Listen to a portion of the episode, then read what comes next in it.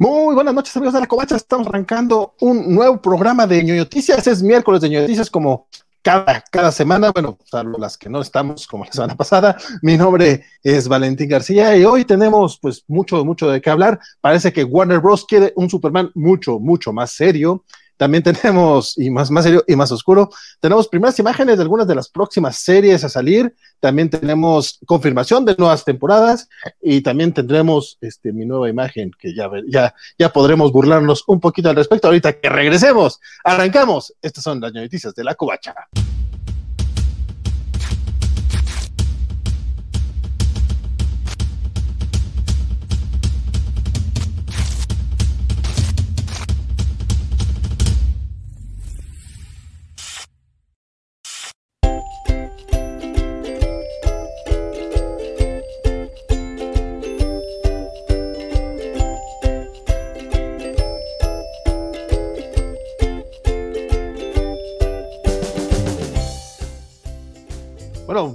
Antes que nada, saludos a todas las personas que se van conectando ya a través de YouTube, de Twitch y de Facebook. Saludos a buen Mario Rodríguez que se encuentra ya en la sala y además otras personas que se encuentran ya en la sala, obviamente, son los cobachos que me van a acompañar esta noche, ambos desde la Ciudad de México. Primero saludamos a esa pequeña maquinita de odio que por, ahí de repente nos, la verdad es que luego nos hace nos hace mucha falta tener esa persona con sus, sus particulares puntos de vista, mi estimadísimo. Hola, ¿qué hay? Jorge González. Ah, sí, sí, soy una pequeña máquina de odio, aunque considerando el odio que recibió de Bad Batch ayer y que yo no lo odio, me siento extraño. Hay odio de Bad Batch, en un momento platicamos un poquitito al respecto, porque eso será tema realmente para la covacharla, pero también nos acompaña en la distancia mi estimadísimo y hermano azul, ¿Qué tal? Buenas noches, yo soy Gerson Abrajero, bienvenidos a las Ñoño Noticias. Así es, y como ya se me hizo muy raro estar ahorita nada más con el puro avatar aquí, a la gente que nos está escuchando a través de podcast eh, no lo sabe, eh, yo ahorita no tengo puesta la cámara, la voy a poner, por favor, no se burlen mucho. A ver si te reconocen. es un extreme makeover. Me falta un poco de sombrero y un poco de barba, pero bueno, realmente aquí lo importante, lo importante es ponernos a chismear pero antes de los chismes tenemos una nota algo triste, compadre. Digo, yo sé que luego tenemos, sobre todo yo, tengo esta pequeña y morbosa eh, tradición de hablar de la persona que se nos fue. No es nada más por, por el morbo, la verdad es que también, pues, dedicarle unas pequeñas palabras y la verdad, cada semana tenemos una pérdida importante en el mundo de la ñoñosfera. En esta ocasión, mi buen Gerson, ¿quién se nos fue? La verdad sí es eh, bastante lamentable. Eh, eh, se nos fue hace unos días John Paul Leon, un, gran artista de cómics al cual la verdad yo recuerdo de, sobre todo de Earth X, una, una, miniserie junto con Alex Ross y con Jim Kruger, bastante, bastante padre, que este, lástima que, que, se nos fue, murió a los 49 años a causa del eh, batallando con el cáncer. Eh, Chris Conroy fue la persona que dio a conocer mediante un tweet esta noticia. Eh, después se le unió a las condolencias varias personas del medio, entre ellas Walter Simonson. la verdad es bastante lamentable. yo creo que una de las cosas que cuando pasan ese tipo de, tragedias es, creo que lo más importante es recordar su vida, ¿no? Entonces, una pequeña semblanza al respecto es que empezó su carrera a los 16 años, este, tratando de hacer trabajando con el propio Walter Simonson en la Escuela de Artes Visuales en Nueva York. Eh, empezó con pequeñas publicaciones como Dungeons and Dragons. Este, después su primer trabajo ya en una editorial reconocida fue en Robocop con Robocop Prime Suspect para Dark Horse. Después eh, fue el primer artista del comic Static. Eh, después de ahí saltó a, a, las grandes ligas con, como les decía, con X-Men, con Superman, con Batman eh, y la serie esta de RX que la verdad eh, agarra los diseños de, Alex Rossi y nos da un material bastante, bastante. ¿Perdón? No, no dijimos nada. ¿No? De repente de ahí escuché un, un rodillo, perdón. Eh, agarra material de Alex Rossi y nos da una serie bastante, bastante digerible gráficamente. Y, pues la verdad un, eh, prolífico, un prolijo de, la onda del cómic. Eh, um, también, eh, por ejemplo, colaboró en guías de estilos para adaptaciones a la pantalla grande, como fue para Superman, para Batman Begins. su último trabajo, de hecho, fue la miniserie de Batman Creator of the Night, junto con Kurt Busiek. Entonces, este, el cual también se unió en, en, las condolencias y puso, si mal no recuerdo, la, una de las de varias de los, de los trabajos de, de, John Paul incluidos este eh, Superman Unchanged, este Hellblazer, por ejemplo, ¿no? Este, eh, la verdad, descanse paz, eh, John Paul Así es, este, yo la verdad lo recuerdo específicamente por RTX, recuerdo que en su momento siendo un mocoso imberbe y babosón, como, como ahorita lo sigo siendo, imberbe y babosón, sí extrañaba un poco el hecho de que no estuviera Alex Ross en, en los interiores, tardé un poco en, en acostumbrarme a su estilo y ya ahorita que ya aprecio muchísimo más su trabajo. lo, último que yo le vi fueron estas portadas para Hellblazer, la serie eh, escrita por Simon Spurrier. Estaban fregoncísimas. Por ahí también, no sé si viene o ya salió, porque yo no, he visto el cómic, es de un especial de Batman Catwoman eh, ubicado en Navidad, en una de las últimas portadas de John Paul Leon eh, chulada, chulada de trabajo de este hombre, pues como dices, aparte murió muy joven, murió a los 49 años, lo perdimos muy, muy pronto, estuvo 14 años peleando contra el cáncer, lamentablemente ya no, ya, no, no, no, lo logró. Sí, sobre todo el manejo de las sombras, creo que eh, bastante, bastante notable, ¿no? Este, eh, quizá no, no era muy, muy estético y de hecho, igual también pasó lo mismo que tú con Nerdex, que yo sí esperaba este los grandes artes como en, como en Marvels, ¿no? Pero, eh, no sé, da, una historia bastante, bastante bien manejada y sobre todo secuencialmente era eh, bastante hábil. Sí, estaba leyendo justamente el, adiós que le dedicó Walter Simonson en su, en su Facebook y la verdad es que sí, pues sí te da cositas, o sea, porque eh, o sea, este cuate a los 20 años ya tenía una maestría brutal, o sea, Simonson estaba dando clases e incluso terminó por, por graduarlo, porque como ya está trabajando eh, John Paul Dion de forma profesional y tenía que hacer, creo que era lo de Static, si no estoy mal, o, o alguna otra cosilla, pero como ya tenía que estar entregando un cómic mensual, eh, le pidió, oye, pues califícame con esto, no seas malo, o sea, o sea revísame, no, no, va a poder hacer el trabajo de escuela, pero revísame, total, ya estoy trabajando. Igual Walter Simonson así lo hizo, y sí, o sea, él menciona que, que pues ya se le, se le caía la baba prácticamente con el trabajo de este hombre a los 20 años de edad, cuando todavía, cuando todavía era un chamaco y estaba él, estudiando en arte, ya quisiera tener ese tipo de talentos. Pero bueno, descansen para John Paul no sé, últimas palabras que dar, ¿no? Perfecto. Vámonos a la siguiente nota, porque la verdad es que sí tenemos muchas notas, a lo mejor pequeñitas, a lo mejor no tan, tan grandes, pero, pero la que viene creo que sí es un poco grandecita. Eh, ayer fue el 4 de mayo, como bien nos recuerda ahorita por acá Mr. Max, estuvo un poco opacado este, este festejo por, por, por, la tragedia del metro de la Ciudad de México. Sin embargo, creo que sí hubo algunas cosillas que celebrar acá en, en, México particularmente, porque desde septiembre del año pasado no había cómics de la franquicia en, en nuestro país. Eh, Panini terminó las series de Star Wars de Doctor Afra y de repente se quedó como muy muy callados, de repente ya no, sabíamos qué esperar, qué era lo que venía.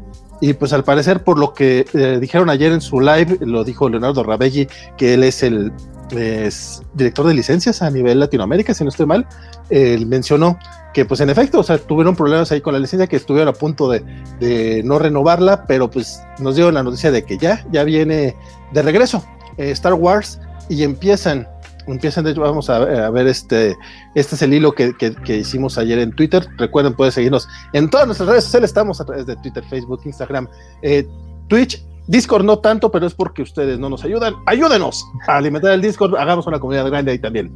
Este, pero bueno, lo que anunció Panini ayer estuvo muy, muy interesante. Para empezar, van a, lanzar este primer cómic de Boba Fett y de Jango Fett. Va a ser un cómic doble eh, incluye un, one shot de Age of Rebellion y otro one shot de Age of Republic, que son estos one shots que estuvieron saliendo eh, hace un par de añitos. Aunque hay de muchos otros personajes, si Panini dijo que no, de momento no va a traer más, como que este es como el lanzamiento, seguramente para colgarse un poquito uh, de Mandalorian y que vean un poquito los cascos y a ver, a ver si eh, engañan ahí a alguien todas maneras, pues, está chido. Lo que me extraña un poco es el precio, va a ser 69 pesos. La mayoría de los cómics de 48 páginas de Panini han sido de 42 pesos nomás, que son los de Conan el Barro, que incluso siguen saliendo con ese precio. Entonces, lo que sí dijeron es que estos van a traer acabados bien bonitos. Me imagino van a ser más menos como los de Televisa, que están este, con mate, con barniz a registro y que sean más coquetones. La verdad es que para hacer un one shot no está mal, digo, si fuera una serie regular sí sería un poquito más complicadón. No sé si han tenido chance de leer estos cómics ustedes. La verdad, yo no los he leído todavía. Está chido que los va a traer eh, Panini. Y también anunció los eh, ediciones especiales en TPB, Target Vader y Kylo Ren, que son de las que estaban por ahí pendientillas desde ese buen rato. Entonces, pues se me hace muy padre que, que ya por fin hayan anunciado eso. Y lo más importante o lo más relevante que, que anunciaron y que era lo que muchos estaban esperando es lo de High Republic. Bueno, también van a continuar con las series que estaban pendientes, que son las de Star Wars, Darth Vader eh, doctor, y Doctor Afra, y a agregar Bounty Hunters. Ya dijeron que van a estar publicando estas series de forma más o menos semestral en formato TPB. Y High Republic va a llegar a México en dos, de, dos, de dos maneras. Va a llegar en, en grapas, que va a ser la edición de, de Marvel, que es este cómic eh, de Charles Soule, que está ubicado en la Alta República, que es todo, es todo un nuevo canon de, de Star Wars. Seguramente ya lo platicarán más eh, un poquito en las covacharlas. Digo, no sé qué tanto está involucrado con The Bad Batch, me supongo que no mucho, pero eh, tú nos puedes platicar un poquito al respecto, Jorge, ¿no? ¿O no estás enterado Pues, de de um, Republic? de High Republic? Digo, están, eh, sí es un nuevo canon que reemplaza un poco la, la noción de Old Republic. Está a la mitad entre, entre lo que es el Old Republic muy conocido por eh, los videojuegos y el- la amenaza fantasma. Tienes como a Yoda, ha sido bastante memeable porque tienen un piloto roca y la gente se burra de ello y supongo que está bien. Entonces, ¿Está, bien- está bien que se burlen? Sí, sí, sin duda. Y, y no sé qué tan bien le, le haya ido a esta serie específicamente, pero pues sí es como uno de los proyectos grandes en cuanto a cómic, novela que se estaban aventando el, desde el año pasado. Es que lo están sacando más o menos como, como lo sacó, eh, como, como salió hace unos 30 años, por así decir, eh, más o menos lo que fue este que tuvo videojuego. ¿Tú te acuerdas? Eh, se fue el nombre, Shadows of the Empire, ¿Qué es sí, como- sí, que es todo un proyecto multimedia, sí, pero sin tener una película. exacto. Sí, Shadows of the Empire. Digo, faltaría como más. mm, Le faltan todavía los muñecos y la, Sí, y, la y la- y justamente el videojuego, pero probablemente estén en, en proyecto. Es algo que Disney le está apostando fuertemente, hablando del lanzamiento de Star Wars en México por parte de Panini. Estoy tuiteando, no se me preocupen. No, y de hecho sí es afortunado justo ayer en una cena de May the Fourth, si alguien preguntaba de, no, no, no hay cómics de Star Wars en México ahorita, ¿no? Entonces, en- pues esa persona estará muy eh, contenta de que han regresado algunas, algunos de ellos, ¿no? Sí, de hecho, Disney Latinoamérica lanzó ayer un tráiler, eh, un book tráiler justamente con todo este tema del, de The High Republic. No solamente vienen los cómics de Panini, también vienen las, las novelas de Planeta. Como mencionabas, los- las novelas salieron el año pasado en Estados Unidos. Los cómics apenas están, están saliendo en Estados Unidos. También creo que llevan como unos 7, 6 números. Entonces aquí van a llegar pues lo más cercano posible des- después de las traducciones y esas cosas.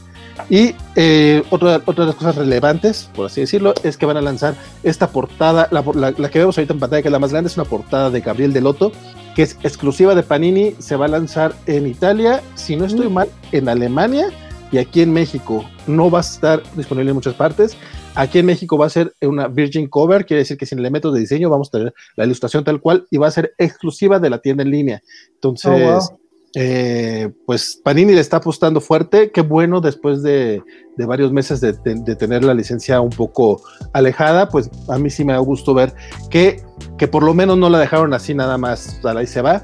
Se ve, que, se, ve- se ve que lucharon por ella y ahora pues le corresponde realmente a los fans que si quieren tener cómics de, la franquicia, pues los apoyen.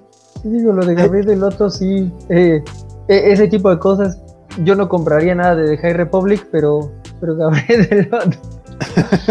tienta, tienta, la verdad. Eh, lo- los otros, digo, lo- todo lo que no es eh, High Republic, lo de Darth Vader, incluso lo de Afra, bastante interesante. Entonces, pues sí, sí, son recomendables en ese, en ese sentido. Y Mira, pues vienen más cosas, ahora que se está extendiendo tanto lo, lo de Star Wars, va a ser, va a ser- eh, ahora que mencionabas de Shadows of, of the Empire, pues ya Disney va a contar su canon de Shadows of the Empire y está justo a tiempo que regrese la franquicia acá para tener esos cómics, ¿no? ¿En serio? Eso no me lo sabía. No, no, no se va a llamar Shadows of the Empire, pero es justo los eventos entre el 5 y el 6, porque tiene que haber un lapso de tiempo entre episodios. No empiezas de tu episodio 5 minutos después de que terminó el antes, a menos que no entiendas de Star Wars. No, no, de hecho, estos cómics que trae ahorita Panini, bueno, que va a lanzar Panini, que ya tiene desde el año pasado publicando Marvel en Estados Unidos, cuentan lo que sucede entre los episodios 4 y 5. Así como, no es cierto, estos son entre el 5 y 6, ¿verdad? Estos de Los que vienen de Bounty Hunter son 5 o 6. Sí, por eso es como la versión de Shadows of the Empire, por, por decirlo de algún modo, ¿no? Están en el mismo espacio de tiempo.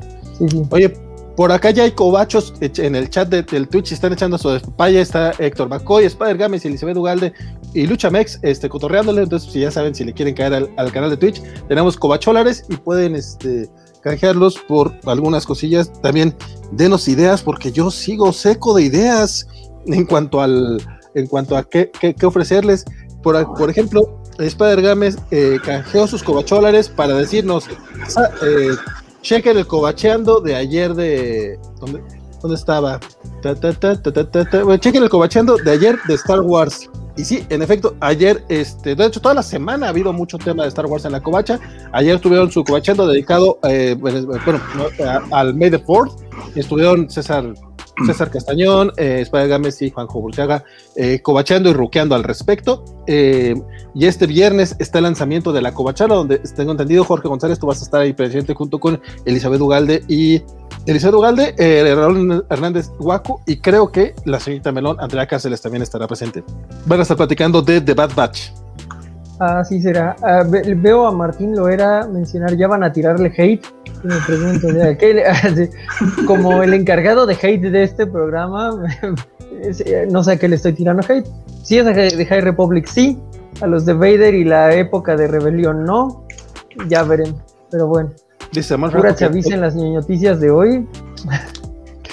Dice Frank, eh, Franco que el que más vendió va a ser el, el Darth Vader de Greg Pack. Darth Vader vende. Uh pregunta quién es ese muchacho no barbudo que se parece a Valentín. Es el hermano gemelo, obviamente, el hermano lampiño. Chequen el OnlyFans de la Covacha, nos recuerda Spider Games y Federico eh, Bli nos dice Bobango Fett. Bobango Fett. ¿Cómo que ve Valentín? No, ve Valentín. No, no, te pases, compadre. Este, pero bueno, apoyen. El Dave Vale está chavo y no sabe tanto de cómics, dice Spider Games. Eh, McCoy es de las nuevas adquisiciones Covaches Millennials. Es que necesitamos atraer al público millennial, entonces es por eso. Parece que no tendrá nada que ver High Republic, es como 200 años antes, pero qué emoción que traen todo. Eh, Héctor McCoy, muy bien, renovar, renovarse a morir. Bueno, pueden ir checando los comentarios, no, no lo vamos a platicar todo, pero igual, este, un saludo a todos. Martín Loera fue el que nos preguntó que le vamos a tirar hate. Si le vamos a tirar hate a algo, quédate por favor, porque eso lo tenemos muy, muy, muy, muy contemplado, como no. Sí, no puede haber noticias y hate. Sí, sí, sí. Te aseguro, no va a ser un hate como al, al Zack Snyder Cut, porque de hecho, esta semana no tuvimos nada de Zack Snyder. Es justo lo que, lo que decir, es el, el tiempo de Zack ha pasado. Mm, la parte esta de. ¿Cómo es Zombie Nation? ¿Cómo es? ¿Cuál es su película? Army, of Darkness. Ajá, de la película de zombies. Este, nada más creo que sacó un póster o algo así hace dos semanas, ¿no? Sí, no, no. Pero bueno, eso que cuenta un poquito como alerta Snyder que nos, que nos canjeó el buen Spider Games en, en Twitch. Sí, es una alerta Snyder muy, muy chafa. Prometo, prometo Mm, este, resacírtela más ah, Bueno, si, si, queremos hacer una alerta Snyder más en forma, podríamos mencionar que en la fuerza despierta de su siestita, eh, la, la, guardería donde no quieren dejar a Maggie es de Ayn Rand. Es como para decirle a Zack de aquí no, Zack, aquí no. No, J.J. Abrams, este, creo que es algo también que se nos, se nos va a pasar en la, en la agenda que tenemos, este, que lo andan considerando, según las malas lenguas, para, para reemplazar a, en ideas a, como arquitecto a Snyder. No sé si escucharon al, respecto. Tampoco es como la mejor noticia que he escuchado. No, no, es, mejor que Snyder. Bruce Timm, o sea, desde 2014, tal vez desde que salí de ver Man of Steel, la pregunta es una, cuando tienes a Bruce Timm en tu nómina o en tu lista de contactos, ¿por qué demonios no llamas a Bruce Timm? Yo tengo, una, yo tengo una teoría al respecto, la verdad. Yo tengo una teoría de, de, que, no sé, ese tipo creo que le afecta mucho a las críticas. No sé si han visto en entrevistas o algo así. Siempre trata de decir que sus obras son muy adultas. Muy, muy adultas. Entonces, como que es como, como, sí, Snyder está aquí, pero yo también puedo hacer como Snyder, ¿no? Entonces, de repente, no sé si han visto la gran variación en, en los argumentos de, de, por ejemplo, esta de, de Batman y Harley Quinn, ¿no? O sea, de repente o sea, ya es muy, muy adulto, ya son chistes nada más pasados de peso. Este, mucha muerte, mucha destrucción. Este, ya no tanto el estilo de, de, Batman, este, TAS. Entonces, bueno, o sea, lo entiendo ciertamente, sus últimas obras no son las mejores. La primera mitad de Killing Joke nos lo deja claro, pero de todos modos estuvo involucrado en el difunto señor Kent y cualquier persona involucrada en el difunto señor Kent está 20 veces más capacitado que Snyder. sí, pero Watchmen y todas esas y 300 que creo que fueron lo que le respaldaron para llegar ahí, pero oh, oh, vómito, vómito. Dice Amar Franco, ustedes llevan más limpios de hate Snyder más tiempo que un alcohólico en recuperación. Pues depende del alcohólico, compadre, pero mira, por acá en, en, en los comentarios nos decía Spider Games que al parecer están candidateando a Zack Snyder para Star Wars y Eliseo Walde le dice, no, no, no, él solito se está candidateando. Y ya nos, nos, nos revira el buen Spider Games que así es como él saca sus noticias. Dice que alguien está interesado. conozco varios ñoños que también de repente en Twitter, oigan, me, me, han, me, han, estado preguntando tal cosa, entonces aquí va mi opinión. Conozco varios de esos, pero bueno, esa, esa es otra historia. Dice Draco Mega, un póster de Zack Snyder con color, esos, esos cochinos progres lo han doblegado. pero, bueno, continuamos con las notas porque la verdad es que sí hay un, par este, medio interesantillo. Eh, Jorge, ¿tú estás siguiendo The Flash todavía o ya no? Yo nunca volví, pero, pero, Cisquito es una de las cosas que más me dolieron de dejarlo. Entonces, pues esta noticia sí es llamativa porque Tom uh, no sé si lo estoy diciendo bien, tal vez y. Oh Dios, ¿cómo se llama el actor de Cisquito? Es, no, ahorita, ahorita, te digo porque se me olvida el nombre. ¿Es, este, ¿es Carlos algo? No, Ramón Baidés, Carlos Baidés, algo así creo. Tal vez no, no, no me hagan caso, puede estar muy mal, pero creo que es Carlos algo. Anyway, este, bueno, se están yendo y creo que eran como el corazón cómico de la, de, la serie, aún en episodio, los episodios de Killer Frost después, como que lo mantenían eh, y bueno, se están yendo para la que, para la séptima, octava temporada, no estoy seguro de cuál van. Es para la octava, creo. O sea, ya en la, gotcha. En, pues la, en, la, siguiente temporada es en la que ya no estarán.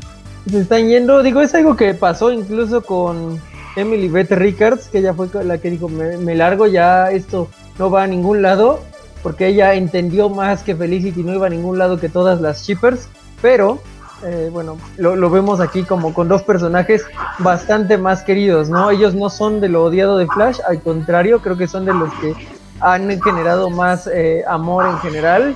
Yo sí tendría mi figura de Cisquito si la hubieran sacado en su momento. y bueno, eh, Wells es como muy interesante porque no es el mismo personaje, ha interpretado varias versiones del multiverso de, una persona y entonces de pronto lo veías serio, lo veías literalmente como el villano, eh, como una broma, como una broma ligeramente menor. Bueno, en general eran los encargados de darle un poco de, luz a la serie y a título personal yo creo que no, no, es que le quede mucho a la serie sin ellos, ¿no? Porque ya, dentro de, la octava temporada, o sea...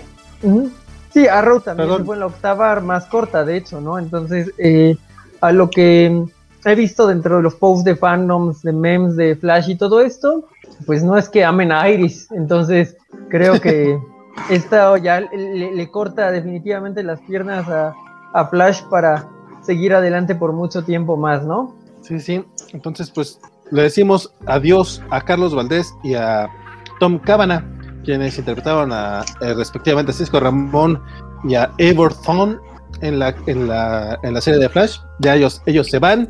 Y bueno, se van como regulares. A lo mejor regresan en algún especial o así, pero, ya no, ya nos formaban parte del elenco.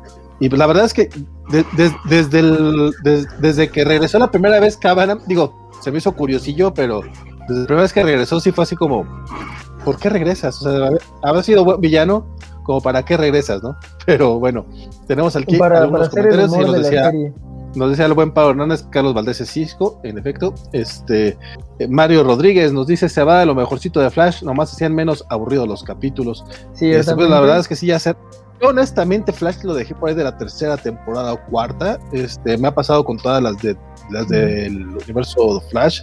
Eh, como que sí, la primera me gusta mucho y la segunda ya no tanto, y ya como la tercera le pierdo un poquito el gusto. Creo que la que más me ha aguantado es la de Legends of Tomorrow, que se me hace súper divertida. Por piedad, dice Ricardo Cachoa, por piedad, no a Star Wars, no. Don Ricardo Cachoa, no es lo peor que le puede pasar a Star Wars, ya, ya lo peor que le podía pasar a Star Wars ya le pasó. O sea que es otro paso. No, no, pero el buen Ricardo es este es traductor de algunas de las series de, Panini para México, entonces saludos al buen Cachua que anda por ah, acá. Y súper, súper fan de Star Wars, súper, súper fan. Saludos al buen, al buen Ricardo. Sí, sí, sí. Este, Eliseo Galde nos dice, entendí esa referencia a meme de Capitán América. No sé, ahorita no estoy seguro. No sé qué referencia Sí, eso es lo malo por andar con, el chisme a, a medias. Y aparte, Estoy viendo que, me estoy moviendo como en cámara lenta, ¿verdad? Tengo, tengo, tengo una muy, muy mala conexión hoy. The Flash, el superhéroe más veloz que se, que se para a que le peguen en cada capítulo, dice Spider Games. Este, y un abrazo nos dice el buen Ricardo. Manda saludos a la mesa. Zack Snyder, me está retando, dice Samuel Franco. Este, esperemos que no, espero que no. Entonces, bueno, eso es el tema de Flash. Adiós a dos de los personajes más interesantes que tenía la serie. A ver, a ver cómo le. No sé si sean los más interesantes en sus versiones, pero de que eran los más queridos, yo creo que indudablemente, si, si hicieran polls como los japoneses que tienen sus listas de popularidad para el manga y el anime, yo creo que sí, sí reteaban arriba de Flash mismo y ya no se diga arriba de Caitlyn y, y Iris, ¿no? Que son como muy confrontativas en, en la serie. Caitlyn es esta. Eh, Killer Frost. Ah, Killer Frost, ajá. Ella me gusta, ya, ya después cuando estuvo como Killer Frost ya no, ya no la seguí mucho. Ya, ya, ya me había perdido Flash para ese momento. Pero Yo la, amo, pero prefiero no decir que la amo porque podrían decir que claramente tiene que ver con mis implicaciones racistas. Entonces, es que de repente empezaron a mutar como, como de, de científica a, cuando la empezaron a hacer con Killer Frost fue como bastante, bastante raro. Yo también le perdí la, la, pista de Flash. Este, odio que a cada rato, bueno, odiaba que cada rato eh, Barry Allen estuviera llorando por su mamá. O sea, como ya pasa hacia adelante, ¿no? Entonces, este, eh, ya no aguantaba eso. Entonces, aunque, aunque pasaron muchas tramas y las tierras y y Everton y un chorro de cosas, sí como que ya no, ya era demasiado pesado, lo mismo, lo mismo, o sea, todo 20 capítulos de lo mismo en una temporada, imagínate, siete. Y, y, Jorge, Jorge es el que no tiene corazón, ¿te das cuenta? ya, que no está llorando por su mamá muerta. Oye, otro, otro de los temitas Caray, que hombre.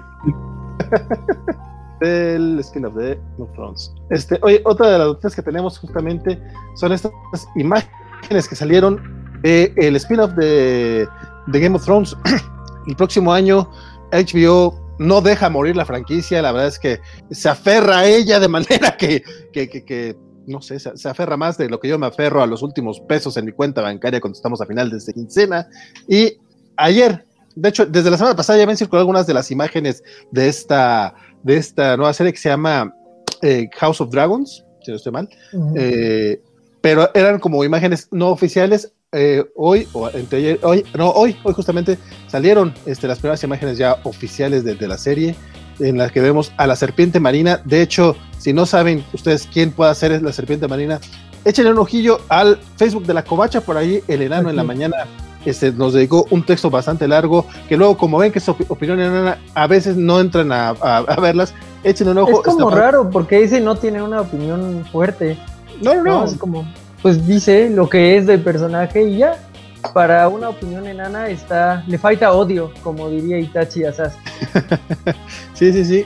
Eh, tenemos, digo, la, la, foto de la, de la, serpiente marina. No, también tenemos foto de, de unos Targaryen, de, de Rhaenyra y Daemon. Y eh, a Otto y Alicent Hightower también los tenemos. Tenemos estas pequeñas imágenes. Lo que podemos ver es que por lo menos el, la producción se mantiene, el vestuario se ve tan detallado y brutal como, como la serie original. Entonces, pues ahí viene House of Dragons. ¿Les llama la atención un, un, más, más historias en, en, este mundo, honestamente? Pues sí, en su momento le dejó dinero, ¿no? Y, yo sí me quedé con... Tú dinos, dinos. Ah, bueno, este, como... yo sí me quedé con las ganas de Tenemos la. voy, voy, voy, voy. Vas, vas. Eh, la verdad que me, me quedé con, con, las ganas de ver eh, cómo este Robert Baratheon este, eh, le ponen, o sea, conquista y se vuelve rey. Este, yo creo que es de esas historias que, pues, sí este, es necesario contar, este, pero yo creo que Vale tiene un punto, o sea, sí es como, o sea, sí, este, ya que hablas de eh, varias temporadas de Game of Thrones y ahora, pues, para sacar más lana, pues vete atrás, ¿no? Para, para seguir contando historias, ¿no? Entonces, eh, yo, yo sí quiero ver eh, esta parte eh, de, de, cómo era el universo antes de, que mataran a este... ¡Oh, se me olvidó el nombre! No puede ser este, a, pues, la cabeza. Ajá, exactamente a, a este Stark. Eh, cómo era este universo, ¿no? Y, qué es lo que, que cómo se une esta, esta historia que vimos de Game of Thrones con esta precuela, ¿no? Este, que creo que sí podría ser lo relevante, pero sí es esa cadera de lana, es más, es explotar. Bueno, completamente. Jorge, Jorge, ¿tú qué nos ibas a decir?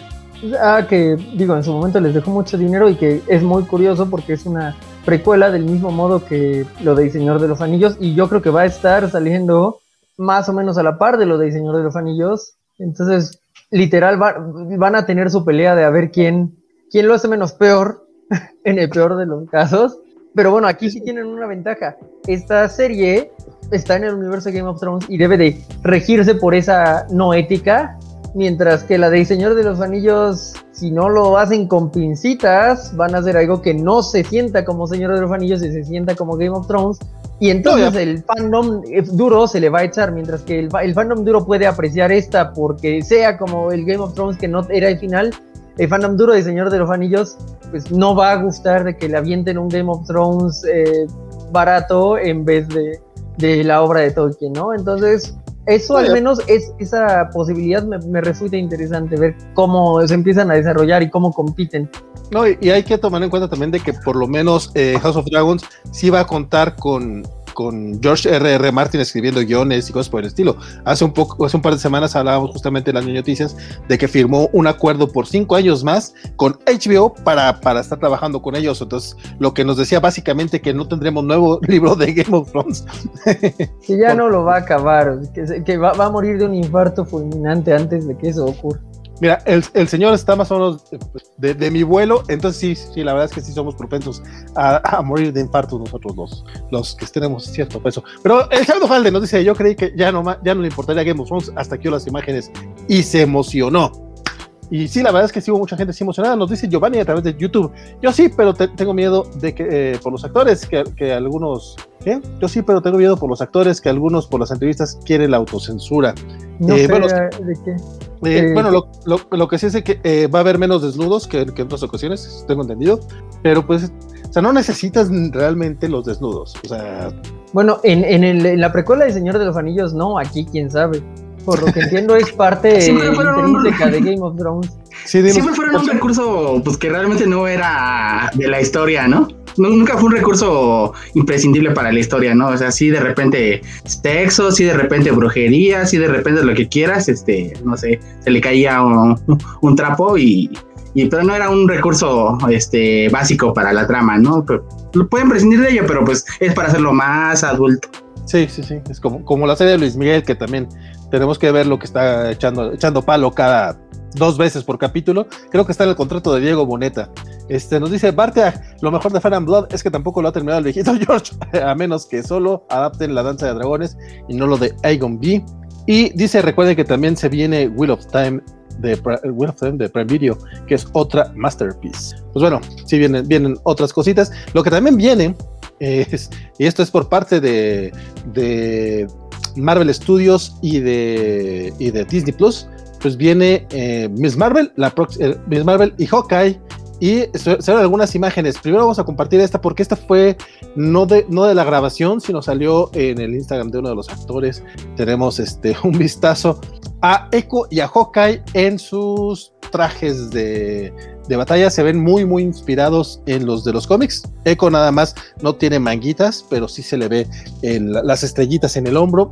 Y el traje de Hawkeye se parece mucho al que vimos ya en la serie de Matt Fraction y de David Aja, que desde entonces ha sido el principal. Este traje eh, negro moradesco con una B en el pecho. Bueno, una, una B es como la, la, cabeza de las flechas, ¿no? Que tiene en el pecho como logotipo.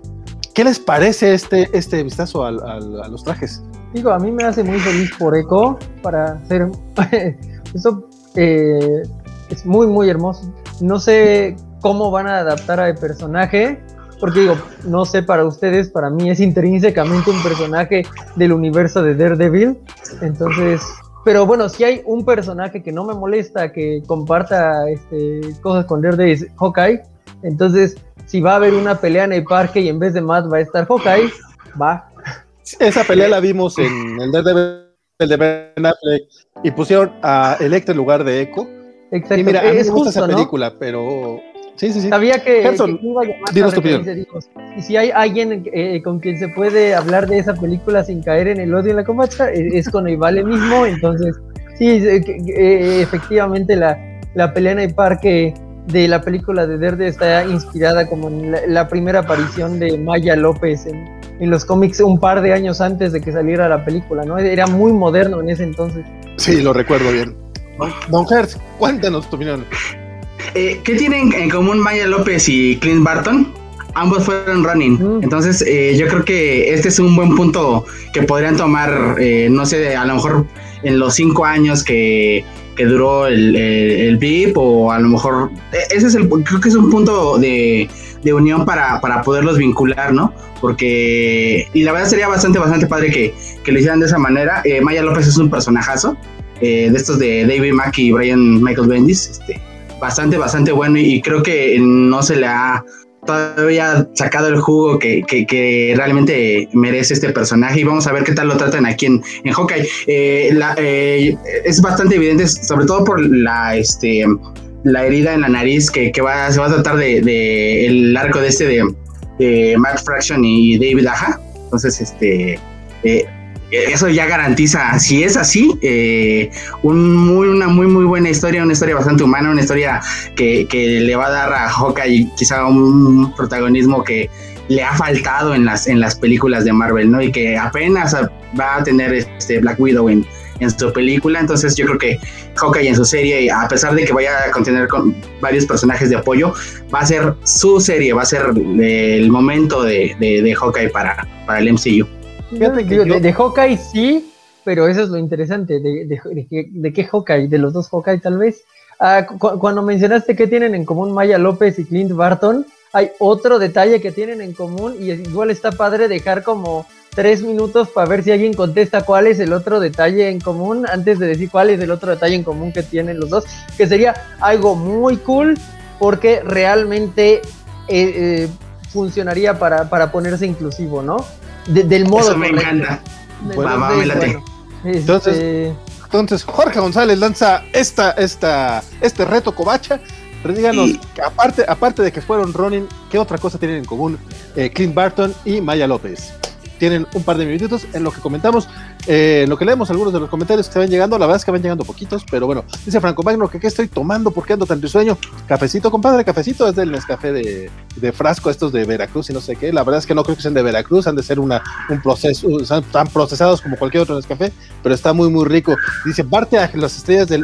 Las estrellas de ver un poquito más abajo del hombro, dice Bartea, no sé por qué. Y Draco Omega nos dice: será eco, interés romántico de Clint olvidaba que, eh, olvidaba que una diferencia entre el Clint del cómic y el Clint del MCU es que este Clint es hombre de familia. Sí, eh, no, no creo que vaya, que vaya por ahí. Aparte, eh, más al ratito vamos a hablar de este video que lanzó Marvel Studios en la semana. Y de hecho, una de las imágenes que vemos prominentemente es justamente el, a Hawkeye en familia. Por cierto, antes, antes de que Jorge nos diga este, más cosas al respecto, eh, yo sí quiero hacer este, un comentario, agregarle al comentario que decía Jorge sobre qué Hawkeye será el que se le, da, se le dará foco. Yo la verdad creo que esta, que esta serie, más que estar centrada en Clint Barton, eh, va a tener mucho, mucho que ver Kate Bishop. Creo que sí, eh, Marvel, vamos, no es que sea, uy, qué super análisis estoy haciendo, yo lo estoy haciendo como, como todos aquí, pues nomás somos ñoños, somos fans, entonces son nuestras teorías de fans más que otra cosa. Pero yo sí siento que Marvel Studios lo que está es enfilándose a, hacer el salto generacional. Yo estoy, estoy así de, de apostarle a que están haciendo todo lo posible por negociar con, con Sony para que eh, Spider-Man pueda ser el líder de los John Avengers y ya en un, en un, en un par de años tenerlos. Ya vimos es que no, no, quiero hablar todavía porque vamos a hablar de lo de la fase 4, pero ya vimos algunos logotipos que nos dan a entender otras cosas. Entonces, vamos a tener a Miss Marvel, vamos a tener a, a, a Patriot, a fuerza lo vamos a tener. Ya tenemos a Kate Bishop hecho, confirmada, vamos sí. a tener a. O sea, vamos para allá, vamos para allá. Sí, hay algo que me, me, rompió un poco de, de Falcon and the Winter Soldier es dejé expresado que mi escena favorita fue la de museo con Isaías, creo que estuvo mejor solucionada que todo el discurso patriotero de Sam. Y yo esperaba ahí algo de, la, de Elijah, ¿no? O sea, ya suelten a Elijah algo así, un poquito más, ¿no? O sea, ahí está, pero dame una chispita más. Tranquilo, pero bueno, tranquilo. sí, sí estoy como, este, creo que está de acuerdo que ahí ya tienen a casi todos los Young Avengers y digo, ya tienen a todos los que valen la pena en general en el momento en que Kate eh, eh, entre por ahí, este, Kate, eh, casi, pues son como de los, los que quiero un montón, eh, mi, mi, brujito también se le quiere un montón, ese es un personaje gay bien creado, no forzado en absoluto, este, y bueno, claro que, que quisiera ver un Spidey con él, pero no a la mascotita, sino a Miles en forma, ¿no?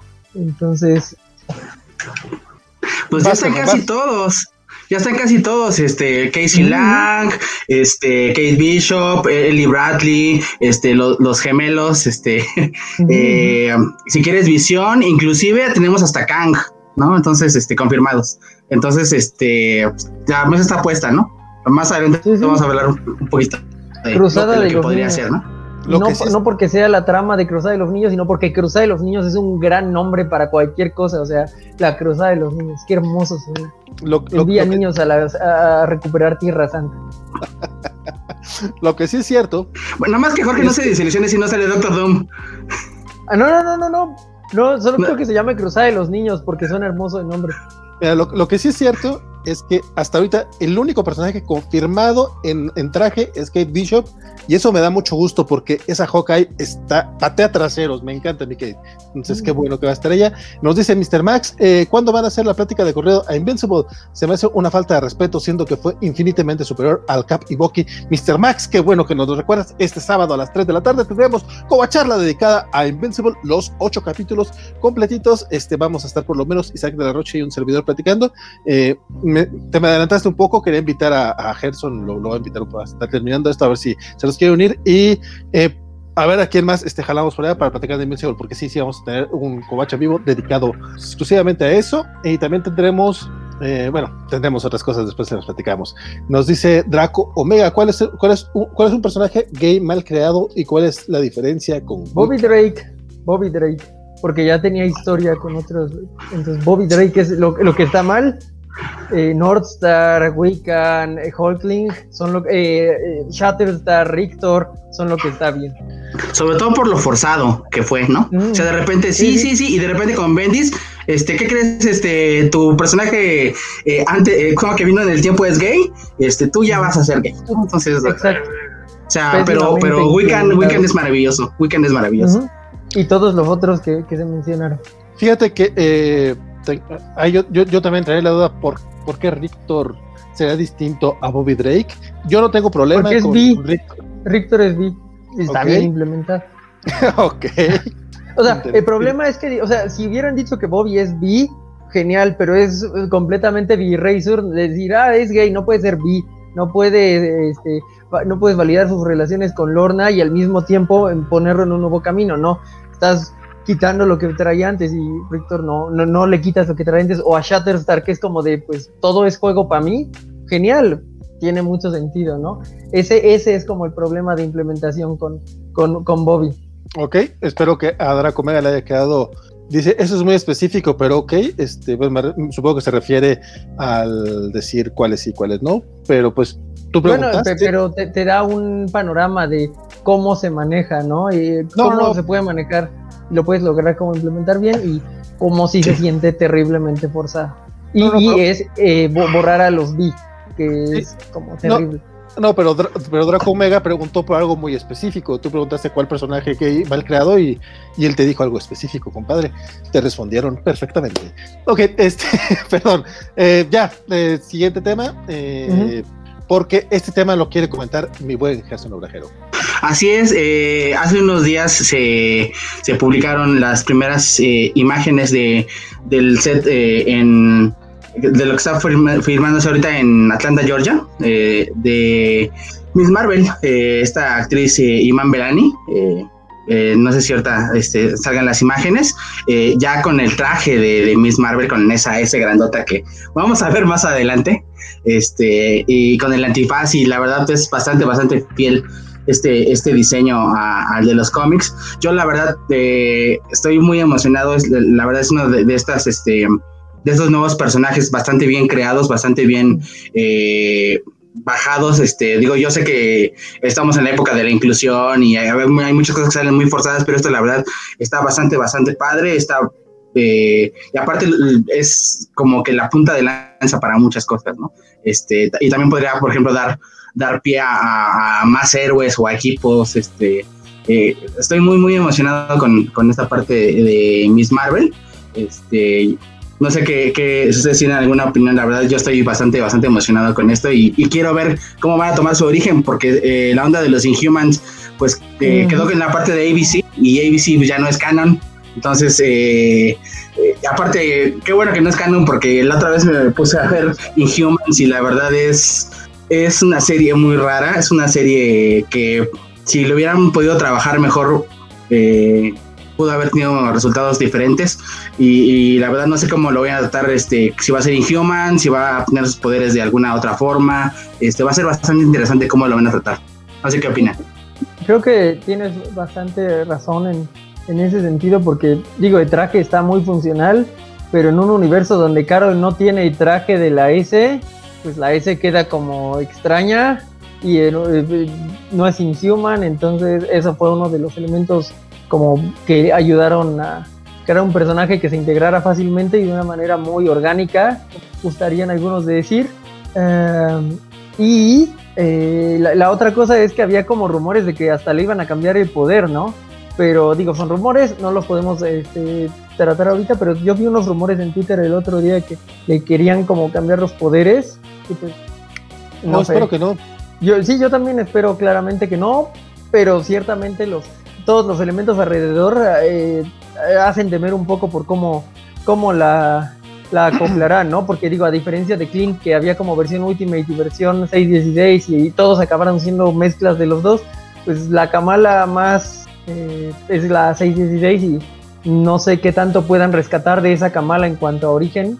Eh, en, lo macro, ¿no? En, lo, importante sería que el personaje se quedara, pero pues también importa un poco este sentido macro de, pues si no hay una Miss Marvel que la inspirara para la S, entonces qué significa la S y cosas así. Sí, sí, no, la verdad es que por, el lado del logotipo a mí me parece que es como, eh, pues que sí, que sí van a mantener el, poder, o sea, se ve una S totalmente como de chicle, entonces que el logotipo no me gusta, pero creo que sí te da indicativo de que van a mantener los poderes de, de Kamala en el MCU.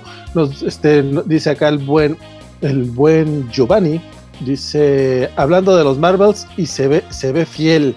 Eh, fíjate que se ve fiel, pero sí hubo por ahí unos comentarios en redes que me, terminaron por convencer. Eh, no se ve tan homemade, no se ve como el primer traje de, Peter Parker en cualquiera de las tres películas. En las tres películas. aunque odio a la mascotita, su traje de, Homecoming lo logra muy bien, o sea, sí se ve muy homemade, muy primer traje. Y este no tiene como ese, ese feeling, ¿no? Incluso de, de Daredevil el negro tiene como esa noción. Sí, sí, y también nos decía Draco Omega, eh, duda si van a reconocer Inhuman sucedió o le darán otro origen a Kamala. Probablemente puedan hacer una nueva Inhuman, o sea, nada más no existen los, los inhumanos, porque tengo entendido que por lo menos esa serie en particular eh, no, no, la van a reconocer en, en, el MCU. E incluso si de por sí ya, ya salieron humanos en Agents of Shield y no sé qué tanto estén en canon, como que Kevin Fish sí ha tratado de mantener todo lo de ABC aparte. Eso incluye todos los Marvel Knights de Netflix. Hay que recordar que los Marvel Knights de Netflix es coproducción con ABC. O sea, Marvel, Marvel Television sí metió mano ahí, pero pues a Fiji no le gusta Marvel Television. Entonces, de hecho, aprovechando eso, ha, circulado ese rumor esta semana, conste, es rumor, por eso tampoco lo tenemos como nota principal, pero eh, dicen que regresarían por lo menos Charlie Cox, Kristen Ritter, este Vincent D'Onofrio y John Berthan a sus papeles de Punisher, eh, Kingpin, Jessica Jones y Daredevil al MCU, pero eh, con Clean State, o sea, también sería relanzamiento cortando, dejando como, como no canon las series de Netflix, ya veremos cómo funciona eso. Me agüita un poco porque a mí Mike Alter como, como Luke Cage, yo estaba muy adentro, ¿eh? la verdad es que ese cuate me convencía bastante. E incluso... No, entiendo por qué seguiría él. Las hijas del dragón, hombre. Está Misty, Misty, Knight y, y Colin, Wing. Vamos, este, si, no aceptan a, a Luke, vamos a exclamar racismo. Dice Mr. Max, Kitty Pride es LGBT. Ha habido controversia al respecto. Según yo, no es nada. Ha tenido más que nada experimentación por ahí, no sé qué, pero no sé si sea bisexual. De hecho, hay, hay teorías de que su primer crush, eh, su primer amor realmente había sido Elena Rasputin y no tanto Piotr pero pues ya son como lecturas que le dan las personas. Hay que recordar que Chris Claremont sí buscaba también ese tipo de inclusión en los 70, pero pues todavía no se permitía abiertamente en Estados Unidos. El caso de Mystic y de eh, Destiny creo que era lo más, lo más obvio que había e incluso nunca reconoció su, su romance hasta ya los 90. Eh, nos dice con Mr. Max, Kate besó a una chica random en un número reciente de The Marauders. Lo chido hubiera sido mm. que besara a Eliana, cobardes. Pues es que, eh, es, eso, o sea, a fin de cuentas, pues experimentación.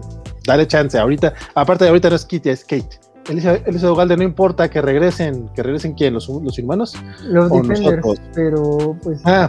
no, sin Cage ni, ni Colin. Félix, Don Félix, este, un abrazo, compadre. No, no, no, no, sé cómo estarás este, ahorita tú llevando estos días, pero un fuerte abrazo, compadre. Estás en nuestros pensamientos. Y este, no, no ha perdido Cruz Azul. Este, no fue apuesta, fue una tontería. De hecho, es, quería que perdiera ayer con Toronto, quería que perdiera con Toronto para poder decir eso. Así, justificarlo con una derrota del Cruz Azul. Pero Cruz Azul no pierde, compadre, no pierde. O sea, ya. Lo malo es que va a perder en la liguilla, ¿verdad? Eso es lo que nos agüita. Gerson ya, también. Ya sabemos el final de la historia, güey. ya sabemos el final de la historia, no lo cuentes. Bueno, ya todo el mundo lo sabe. Es la final, es el último minuto. No te va falta, te falta. Puede ocurrir en semifinales también. O sea, en semifinales. Ay, ni me digas, ni me digas, ni me digas, ni me digas. en, semifinales empata, no pierde. Sí, empata feo. Empata feo y no pasa a la final, pero empata. Rodrigo Díaz, buenas noches. Don Rodrigo, que bueno, no te veamos por acá. Este, Martín Lovera, el rumor es sobre el brazalete. debo de leer los comentarios cuando me los llegan, porque luego se me va. Eh, dice Giovanni, si quieres un debate sobre los personajes de esta década, que me inviten e invito. Eh, aviso, Covachala de los cómics de la semana será Destrucción en la parte Marvel. Y neta estuvo tan mal, no, todavía no leo cómics de Marvel. La verdad es que los de DC que leí, eh, salvo el internet verde, sí, sí me gustaron. Kamala se ve muy bonita, creo que es muy buen cast. Sino el, la elección de esta chica.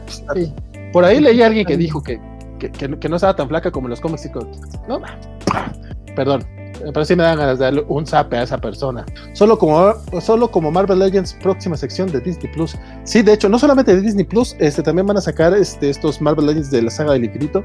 Esta semana eh, salió ya las primeras imágenes de Peter, de Piotr. ¿Cómo se llama? Pietro. es Pietro, Pietro. Peter es el de los. En cambio de cabeza, por lo tanto, es eh, un hard pass para mí. Y se llegó tarde un día y me cambia la vale por un chavito de 15 años de generación Z. Es que hay que llegarle a los chavos, compadre, dice el buen Rodrigo. Félix Farsa, agradecido de corazón. Otro abrazo grandote para los amigos de la covacha. Padre, y ya sabemos, eh, Frusca Azul, una tradición. Quisiera, quisiera poderte debatir un poco, compadre, pero ya veremos, ya veremos en la, en la liguilla ya, bueno, ya mucho, mucho chisme de fútbol, mucho chisme de cotorreos acá. Tenemos más notas, más notas por acá. Este, otra persona, otra persona, otra de las fotos que, que se dieron a conocer esta semana involucra eh, una serie de, Warner, eh, está basada en un cómic de, de Brian Michael Bendis, este de Naomi, que la verdad a mí no me gustó, fue nada más, creo que fue nada más seis números, a mí no me gustó el cómic, sin embargo, eh, tuvo muy buena crítica, hubo, pues, como ganó algunos premios y la fregada, y creo que como que fueron las razones por las que llevaron a Bendis al, a, a, a DC y ya esta semana salió este, una primera imagen de, de, la serie de televisión de Naomi. Onte estoy buscándola. Aquí está. Perdonen ustedes. Este, es Naomi. la actriz se llama. Perdón, es que mi computadora está del paso. ¿Ustedes han leído Naomi, compadres? Cuéntenme. Temo que no. Así que va Gerson. Tengo una declaración que hacer. Eh, eh, nunca he pedido salir de los cómics de la semana porque yo nunca, digo, hace mucho que no leo cómics regulares. Este, regularmente compro algún TPB, compro este, algún especial. Este, sí, la verdad, me he perdido muchas cosas o, los leo por otra forma, pero, pero sí, este, me he perdido Naomi. Lo que sí es que Bendis, por ejemplo, es bastante bueno en hacer eh, eh, personajes diversos, ¿no? Este, no son forzados, por ejemplo, Miles Morales es increíble, este, Ironheart pues, es bastante, bastante buena, este, y, para mí pues, siento que puede, puede hacer ese tipo de cosas, Maya López inclusive, ¿no? Entonces, este, eh, no sé, yo creo que debería darle una oportunidad a Naomi ahorita que, que va a ser serie. Sí, la actriz se llama, no, no, el, el Twitter de, de, la actriz se llama, es Casey Walfall, honestamente, eh, no estoy seguro cómo, cómo, se pronuncia porque soy un asco de persona, obviamente. La imagen que salió está totalmente inspirada en, la portada del número uno. Es, eso siempre se agradece, hay hay que reconocerlo. Estoy compartiendo en este momento la imagen que publicamos en nuestro Twitter de la Covacha. Recuerden seguir el hashtag Noticias. Ahí, ahí tratamos de, poner incluso las notas que no alcanzamos a comentar los miércoles. Ahí están saliendo con el hashtag Noticias. Eh, ella es Casey Fairwell, que como podemos ver está eh, como conectando los puntos dentro de su investigación para descubrir de dónde viene, cuál es su origen, porque ella es una es hija adoptada cuando se da trata de de dónde viene y es cuando descubre que viene de otro mundo y tiene poderes y así. Este, y aquí vemos también la imagen en la que está inspirada, que es, como les decía, el primer número de, Naomi. En ese aspecto, eh, siempre es bonito ver los, los homenajes que se hacen a los cómics, aunque sea eh, un cómic eh, reciente, pues de todas maneras se le nota el amor a la, al, origen. Chan, chan, chan. Nos dice por acá Draco Mega con Naomi. Me, imagino ese capítulo de Los Simpsons donde el profesor Frink pregunta si alguien ha visto Tron. sí, más o menos. No, no, no, no. Sí, digo no, algo así. yo soy, en ese caso, soy el jefe Gorgory aprovecho que me resuré y sí, sí parezco. Dice eh, Félix, hablemos de la nueva caracterización de Red Sonja. También viene, obviamente vamos a hablar de, la nueva Red Sonja. Sin duda, se le nota, dice Samuel Franco, no sé a qué se refiere, pero sí, no sé si se refiere a que es una gran Selena. Bidi Bidi Bam Bam. Y de, de, Elote Malo, me gustó mucho el primer capítulo de Elote, Malote hablarán el próximo viernes en la Covacharla, compadre. Eh, se quedará el equipo del Chávez Ugal de Skywaco, eh, Andrea Cárceles y el buen Jorge González. Estarán platicando de los primeros dos capítulos de la serie, porque recuerden que el viernes hay un nuevo capítulo de Elote Malote. Entonces, la primera Covacharla estará bastante chavocha. Chan, chan, chan primeras imágenes de Miss Marvel, primer vistazo a Naomi, Stargirl, Stargirl tendrá una tercera temporada. Oiga, por cierto, Stargirl no la he visto todavía, pero la primera temporada al parecer ha causado sensación en Estados Unidos. Y aunque la segunda temporada se estrena en agosto de este año en Estados Unidos, ya confirmaron que habrá una tercera temporada. A, ese nivel de DC, de, el canal Warner, nunca puedo pronunciar correctamente de CW, de CW el canal Warner este, le tiene tanta fe a Stargirl que, que ya, ya, ya le confirmaron una tercera temporada. Como no ha igual que, este, que, el MCU está cambiando la, la rotación, ¿no? Empezaron Flash y Arrow, pues Arrow ya se fue, Flash sin Cisco va muerto y pues necesitan sangre nueva, ¿no? Eh, me parece que la de Superman tiene potencial y Stargirl pues sería eh, un buen reemplazo en cierto modo cuando se vaya Supergirl, ¿no?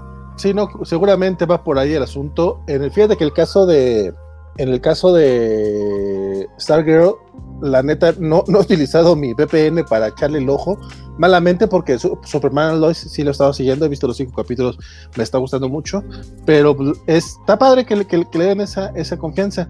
No sé qué tanto esté metido Jeff Jones con el proyecto, pero creo que sí tiene algo que ver. Y pues seguramente la está tratando con mucho, mucho cariño, porque pues, le, tiene, le tiene bastante respetillo al personaje. Ella, si, si, no estoy mal, él creó a Stargirl digo, es, es, personaje derivado, pero según yo sí la, la, él, él, él sí le, le, le entró, la, la, la creó, pues. Entonces, no, no sé si ustedes han tenido chance de verla o todavía no. No, la verdad no. Este, si digo, si agarra parte de esta, de, esta saga de, de, JSA con Jeff Jones, eh, pues yo creo que sí tendría mucha carnita de dónde agarrar, pero a ver, a ver, este, también es este, digo, yo no sé si voy a hacer en HBO Max y sería una buena oportunidad para verla, ¿no? Fíjate que yo con HBO Max yo no, no, estoy seguro de, de, quererle, de quererle entrar, eh, porque va a estar en como en 180 varos y honestamente ya, ahorita ya estoy gastando mucho en eso. Y oh no, no, señor oh, Vale, no, si va a salir conmigo. Señor Vale, ah, ah, ah. Su silencio le incrimina. demonios. Avísenme cuando, avísenme cuando ya esté otra vez. Eh, estás en modo Zack Snyder, dice Valentín. ¿Ya soy? Estás en modo Zack Snyder. Sigo sin estar.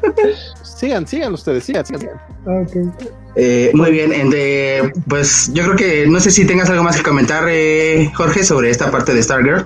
Pues no, es, eh, es bastante esperanzador que esta segunda camada del CW lo logre mejor que la primera, porque pues, digo, lo, lo, que mencionó Vale, las primeras dos temporadas son mágicas, pero a partir de la tercera se caen, entonces ahora Stargirl va a tener una oportunidad de romper esa maldición, ¿no?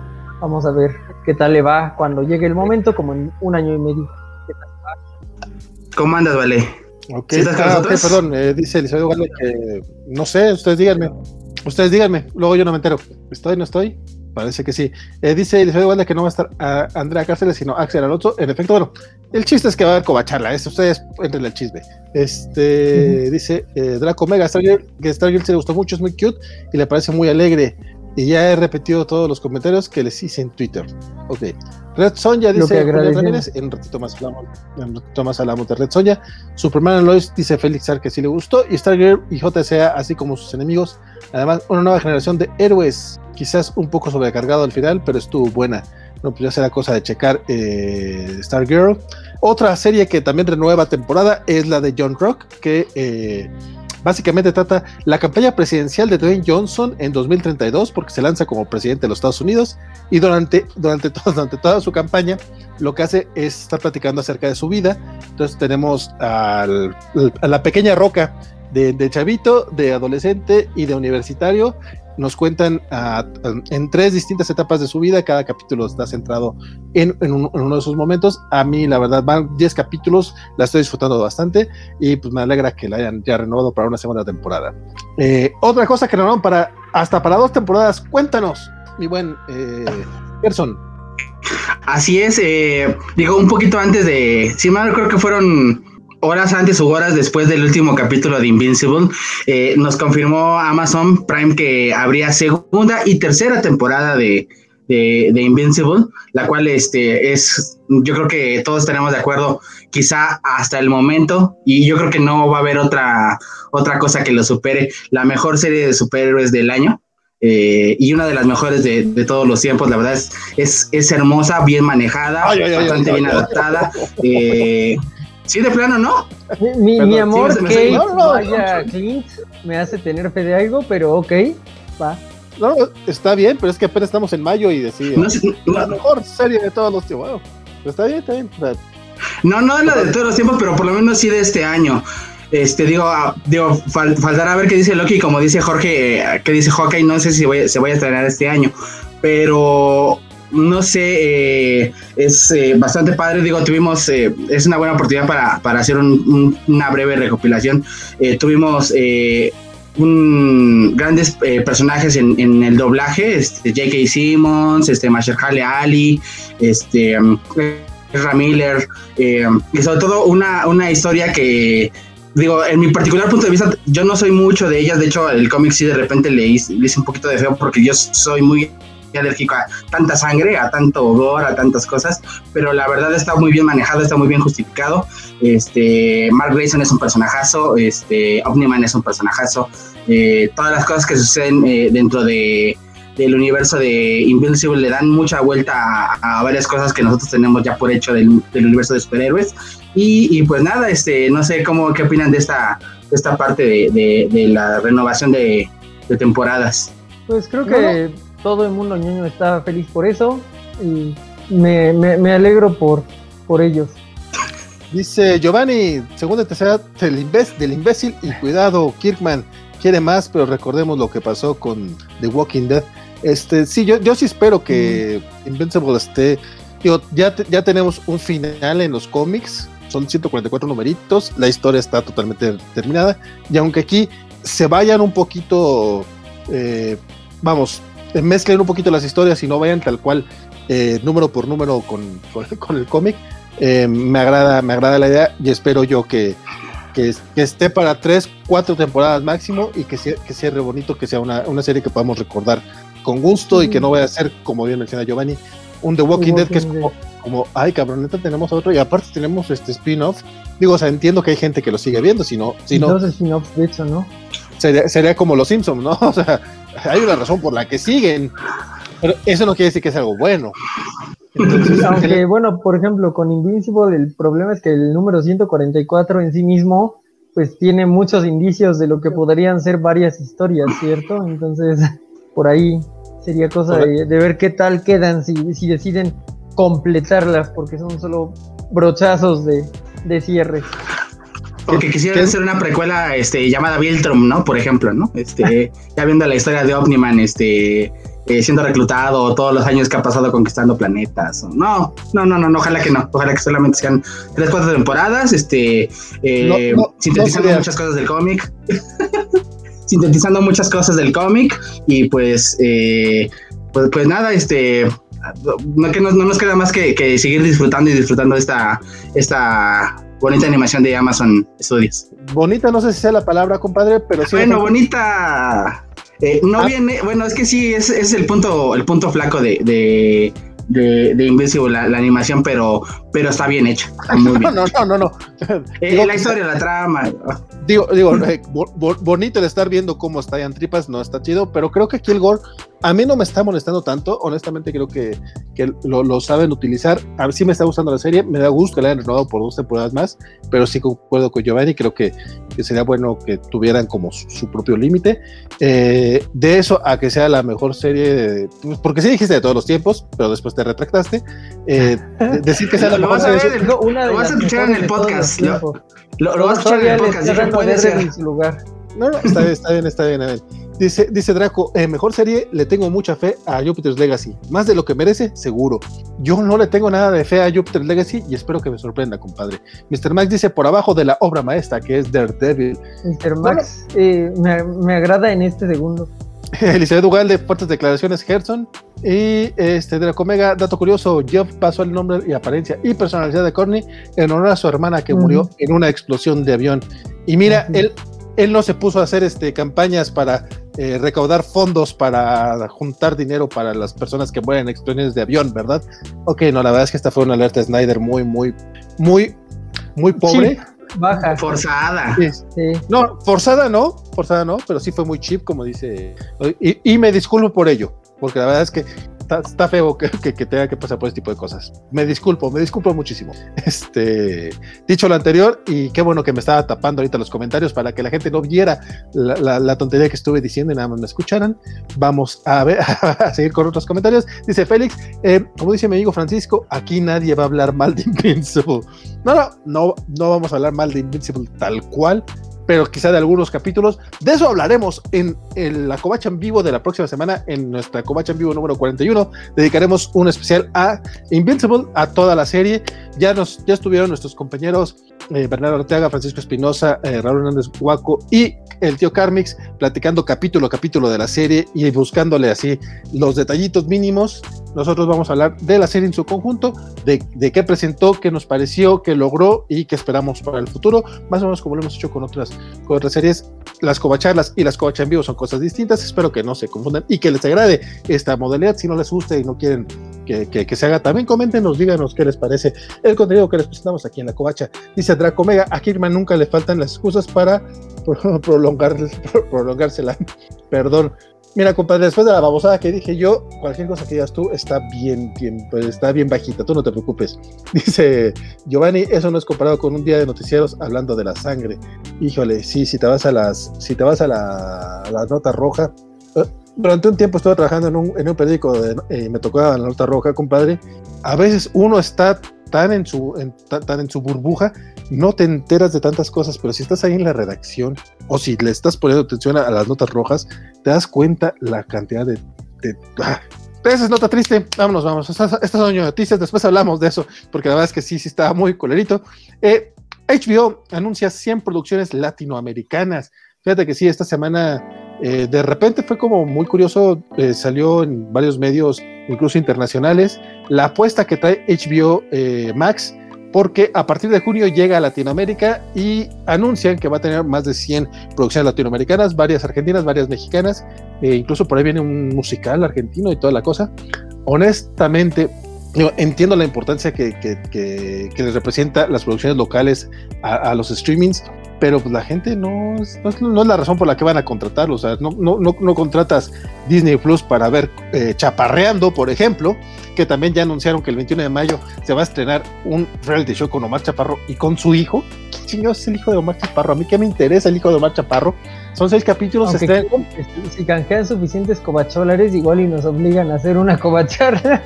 No, no, no. De, de Luis Miguel sí.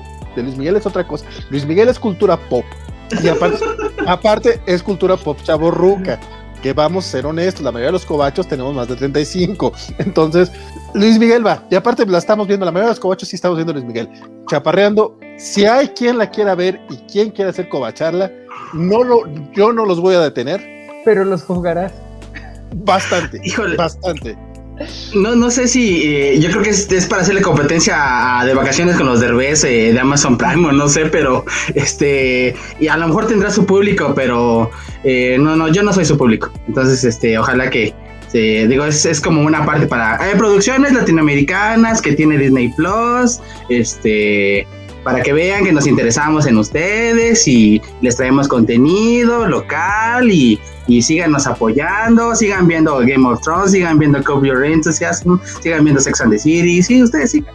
Eh, alguien canjeó el haz lo tuyo Bart, ya haz lo tuyo Bart, es, es esta recompensa que tenemos en Twitch, que todavía no estoy muy seguro por qué la creé y a qué me refería, pero Ahorita pensaré qué sería lo mío o qué sería. Lo ah, sí, sí, sí. Ya se me ocurre una, se me ocurre una. Se traiciona como vale. Algo tuyo. pues mira, ¿sabes qué? Siempre sí voy a ver eh, eh, cachaparreando. No, no, no, no, Buena suerte, amigo, buena suerte. No, no, no, llego a tanto traiciono, pero tienes razón. Sí, un traiciono como vale. Ahorita, ahorita hago un traiciono como vale cuando menos se lo esperen. Dice eh, Félix que hoy, hoy se liberaron las primeras imágenes, las primeras imágenes de House of Dragons. Sí, compadre, eh, las platicamos ya hace un ratito, un poquito antes de que llegaras, platicamos justamente de las primeras imágenes de House of Dragons, de Miss Marvel y de Hawkeye. Este, y ahorita, ah, sí, bueno, esto de las producciones de, HBO Latinoamérica, la verdad es que no me llama tanto la atención, pero lo ligamos a lo de Chaparreando porque no quiero dedicarle tanto tiempo a estos dos temas, nada más quiero tirar hate a Omar Chaparro y a Disney Plus, porque neta, neta, Disney, neta, ¿crees que cuánta gente se podría suscribir al servicio de Disney Plus por eso? O, o, la gente que se va a suscribir a Loki van a creer, ah, no, mira, se suscribieron por esto. No manches, o sea, la gente quiere ver a Tom Hiddleston. Yo supongo, que, Supongo que hay gente que quiere ver a Omar Chaparro pero pagar. Yo supongo que si hay gente que vio No Manches Frida, este, pero por Marta y Gareda, ¿no? O sea, no imagino ningún universo en que alguien lo vio por Omar Chaparro. No, yo conozco personas que son fans y que aparte, que, que, Omar Chaparro es su crush, pero neta, ¿cuánta, cuánta gente podría hacerlo? Honestamente. Pero bueno, dice la, la, serie de Chaparro pasa porque los mismos Westicans de siempre son los que tienen el acceso para pichar series. Compadre, estoy completamente de acuerdo contigo, creo que ese es parte del problema. Eh, y, creo que sí es un problema muy grande, gracias por ponerlo eh, en la mesa.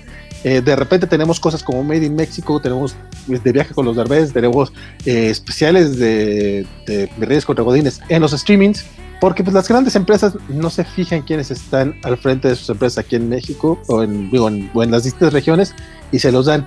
Lamentablemente, mientras Netflix en Francia nos dan Looping, eh, Netflix en Alemania nos dan Dark, aquí nos dan Made in Mexico. O sea, ellos nada más le dan la Bueno, Luis, y Luis Miguel está lleno de white chickens, ¿eh? Hay, hay, que, hay, que, hay, que, hay que reconocerlo.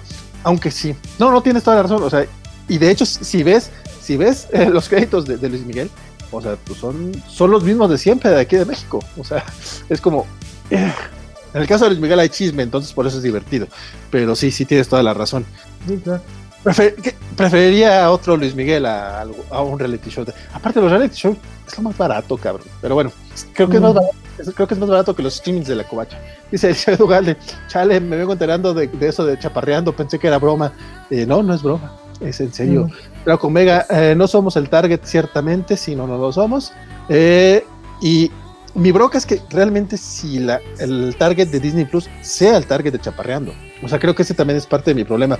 Porque a diferencia de Amazon o de Netflix, que van a mercados muy dispares, Disney Plus está muy enfocado en los ñoños y en la familia.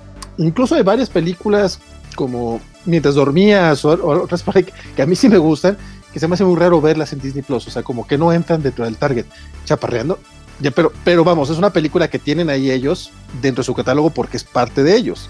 Y Chaparreando lo van a producir pensando en, en, este streaming y la verdad es que yo no, yo personalmente no lo veo sentido. Seguramente me equivocaré, seguramente van a, ganar dinero, pero quería tirar hate. Eh, Félix Dal, eh, Dark, hablemos de Dark.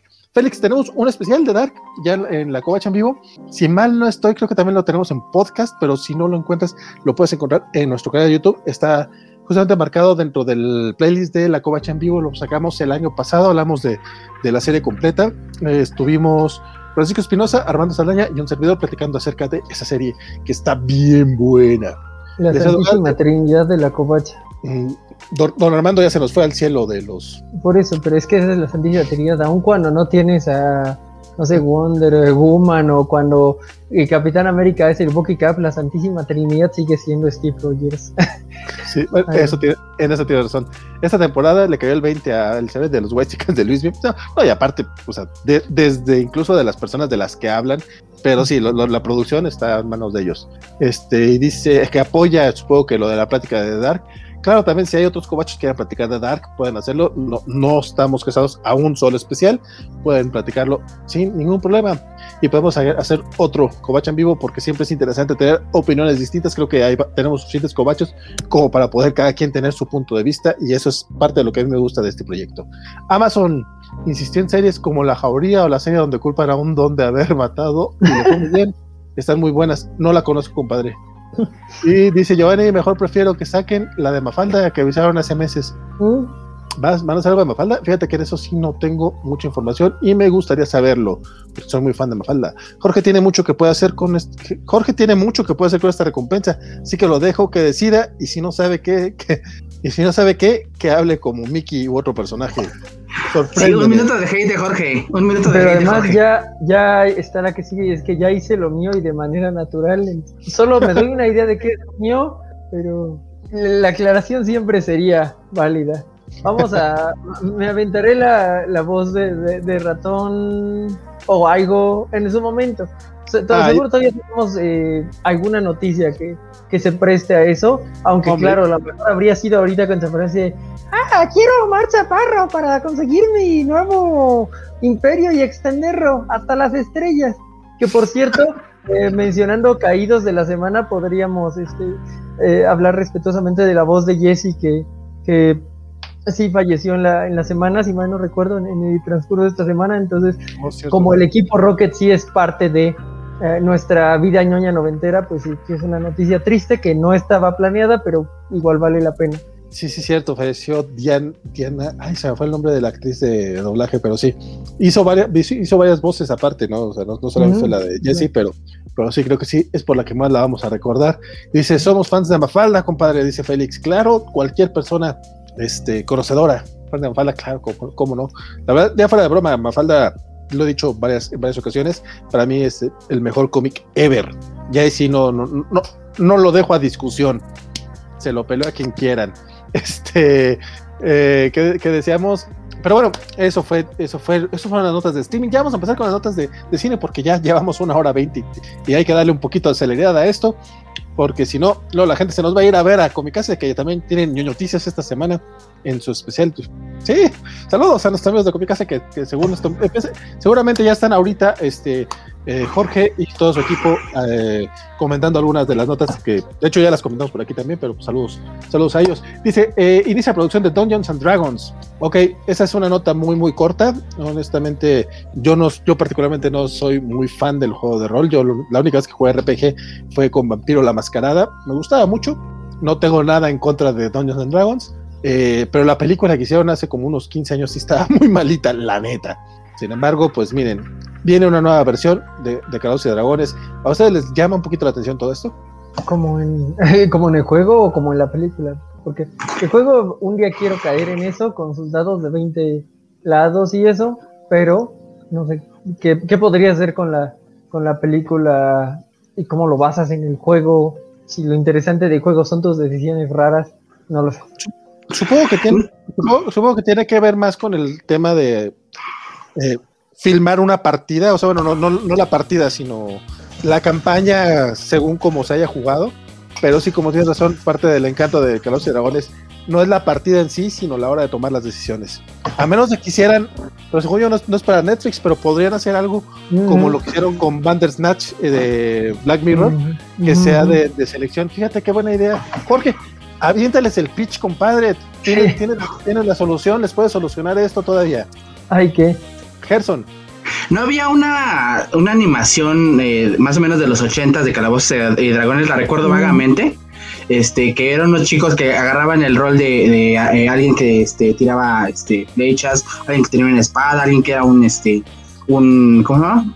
Un mago, este, no, no recuerdo muy bien. Yo creo que si, si llegan a basar un poquito esta onda, este, de personas normales, este, adquiriendo roles, este, podría ser algo eh, relevante o interesante. Eh, porque si es solamente una historia genérica de, del medievo, pues sí estaría, estaría bastante chido, ¿no? Sino que le den más vida a esta onda de, de, tomar decisiones y de, y de usar poderes y no sé, ¿no? Algo, algo que lo vincule más con la onda de, del juego de rol. Sí, de hecho, el chiste en, en esa caricatura era que, que, se metían a un juego como un roller coaster, ¿no? Una montaña rusa y de repente terminaban en otro mundo, eran chavitos normales y terminaban en este mundo de, de fantasía, si no estoy mal. Eh, nos menciona eh, Eliseo Galde que la nota era que Hugh Grant y Famke Jensen van eh, entran a, la producción. Es una, esa nota sí, sí fue nota, pero ya fue hace rato. Eh, pero pues sí es parte, es parte relevante de, del elenco. La nota esta semana fue pues, que ya iniciaba la, la, filmación como tal. Además, con ese cast uno podría creer que la película se va a estrenar el 22 de junio de 1998. Sí, bueno, oye, no, sé si han visto a Hugh Grant últimamente. Em, me vino a visitar la semana pasada, pero también lo pueden ver en la película esta de 2020 que sacó Netflix a finales del año pasado. Qué bruto está, se, se, ve. Digo, ¿quién soy yo para criticar a Hugh Grant? Pero en serio, sí se ve muy fregadón. Otra persona que también se ve un poco fregadona, pero igual eh, yo la adoro, es Amy Adams. Y Amy Adams ya se encuentra en Irlanda. Está lista para filmar eh, Desencantada, que es la secuela de Encantada. Esta va a ser una película eh, exclusiva para Disney, Disney Plus. Va a ser original de Disney Plus. Se ve un poco triste que, vaya a salir para, el servicio. Se nota que a lo mejor no le van a meter tanta lana. Ya vimos varias de las originales de Disney Plus, como Noel o La, la Dama del Vagabundo Live Action, que les falta un poquito de producción. Espero que, que, al menos sí le metan cariño a esta película. A mí me encanta mucho Encantada, no sé ustedes. Mm. Pero la verdad es que yo soy muy fan de, de Disney en general y de las princesas y todo eso, entonces me, me pareció muy divertida. Dinos, Carson. Yo, yo cuando eh, leí la parte que pusiste de Amy Adams, ya está en Irlanda, dije, ¿a poco va a haber secuela de Leap Year? No sé si han visto esa película, Ese, se llama Celebración de Año Bisiesto o algo así. Es un chick flick este, bastante genérico, eh, a mí me gusta bastante. Ah. Este, yo pensé que era más o menos con eso porque creo que es uno de los mejores papeles, de hecho. Este eh, y pues Disenchanted es eh, una película que, que, me entre parodia, entre, entre realza la parte de, de, estas películas de princesas este, y trata de enfrentarlas al mundo real y, pues tenía su encanto. Encanto es la palabra clave aquí, ¿no? A mí me preocupa un poco porque pues es bastante linda y funcional la primera parte y suena forzado. De primero título suena a que no es algo que disfrutaría no sé. O sea, tal vez le estoy metiéndole muchas ideas preconcebidas, pero suena a que, a que no va a tener como el corazón ligero con el que te construyó la original, sino a que va a ser de voy a metértelo, eh, el modo en que quiero que veas el mundo y así. Dilo, Jorge, innecesario, innecesario. Sí, totalmente innecesario. Digo, es, como Greg y Ralph y Ralph 2, o sea, Greg y Ralph hermosa, Ralph 2. Fíjate que eh, a mí sí me gusta Wi-Fi Ralph, creo que trae un mensaje muy, muy fuerte, demasiado fuerte, pero de repente se pierde mucho con todos los cameos y con todo este pequeño mundo de del señor ratón diciendo, miren todos mis juguetes. pero fuera de eso, yo, creo que el mensaje de la 1 es muy bueno, pero el mensaje de la 2 innecesario. No, pues básicamente. Muy, forzado. Básicamente es el rollo de dejar ir a tus amigos, o sea, no sé, a mí sí me gustó todo, todo, todo el... Pero la dejó ir en la primera película, es como yo la veo ahí, ya está viviendo su vida, está chido. Todo la, la segunda nada más es para hacerlo mucho más confrontativo de lo que fue la primera vez. Y no te gusta la confrontación. A mí sí me gusta la confrontación.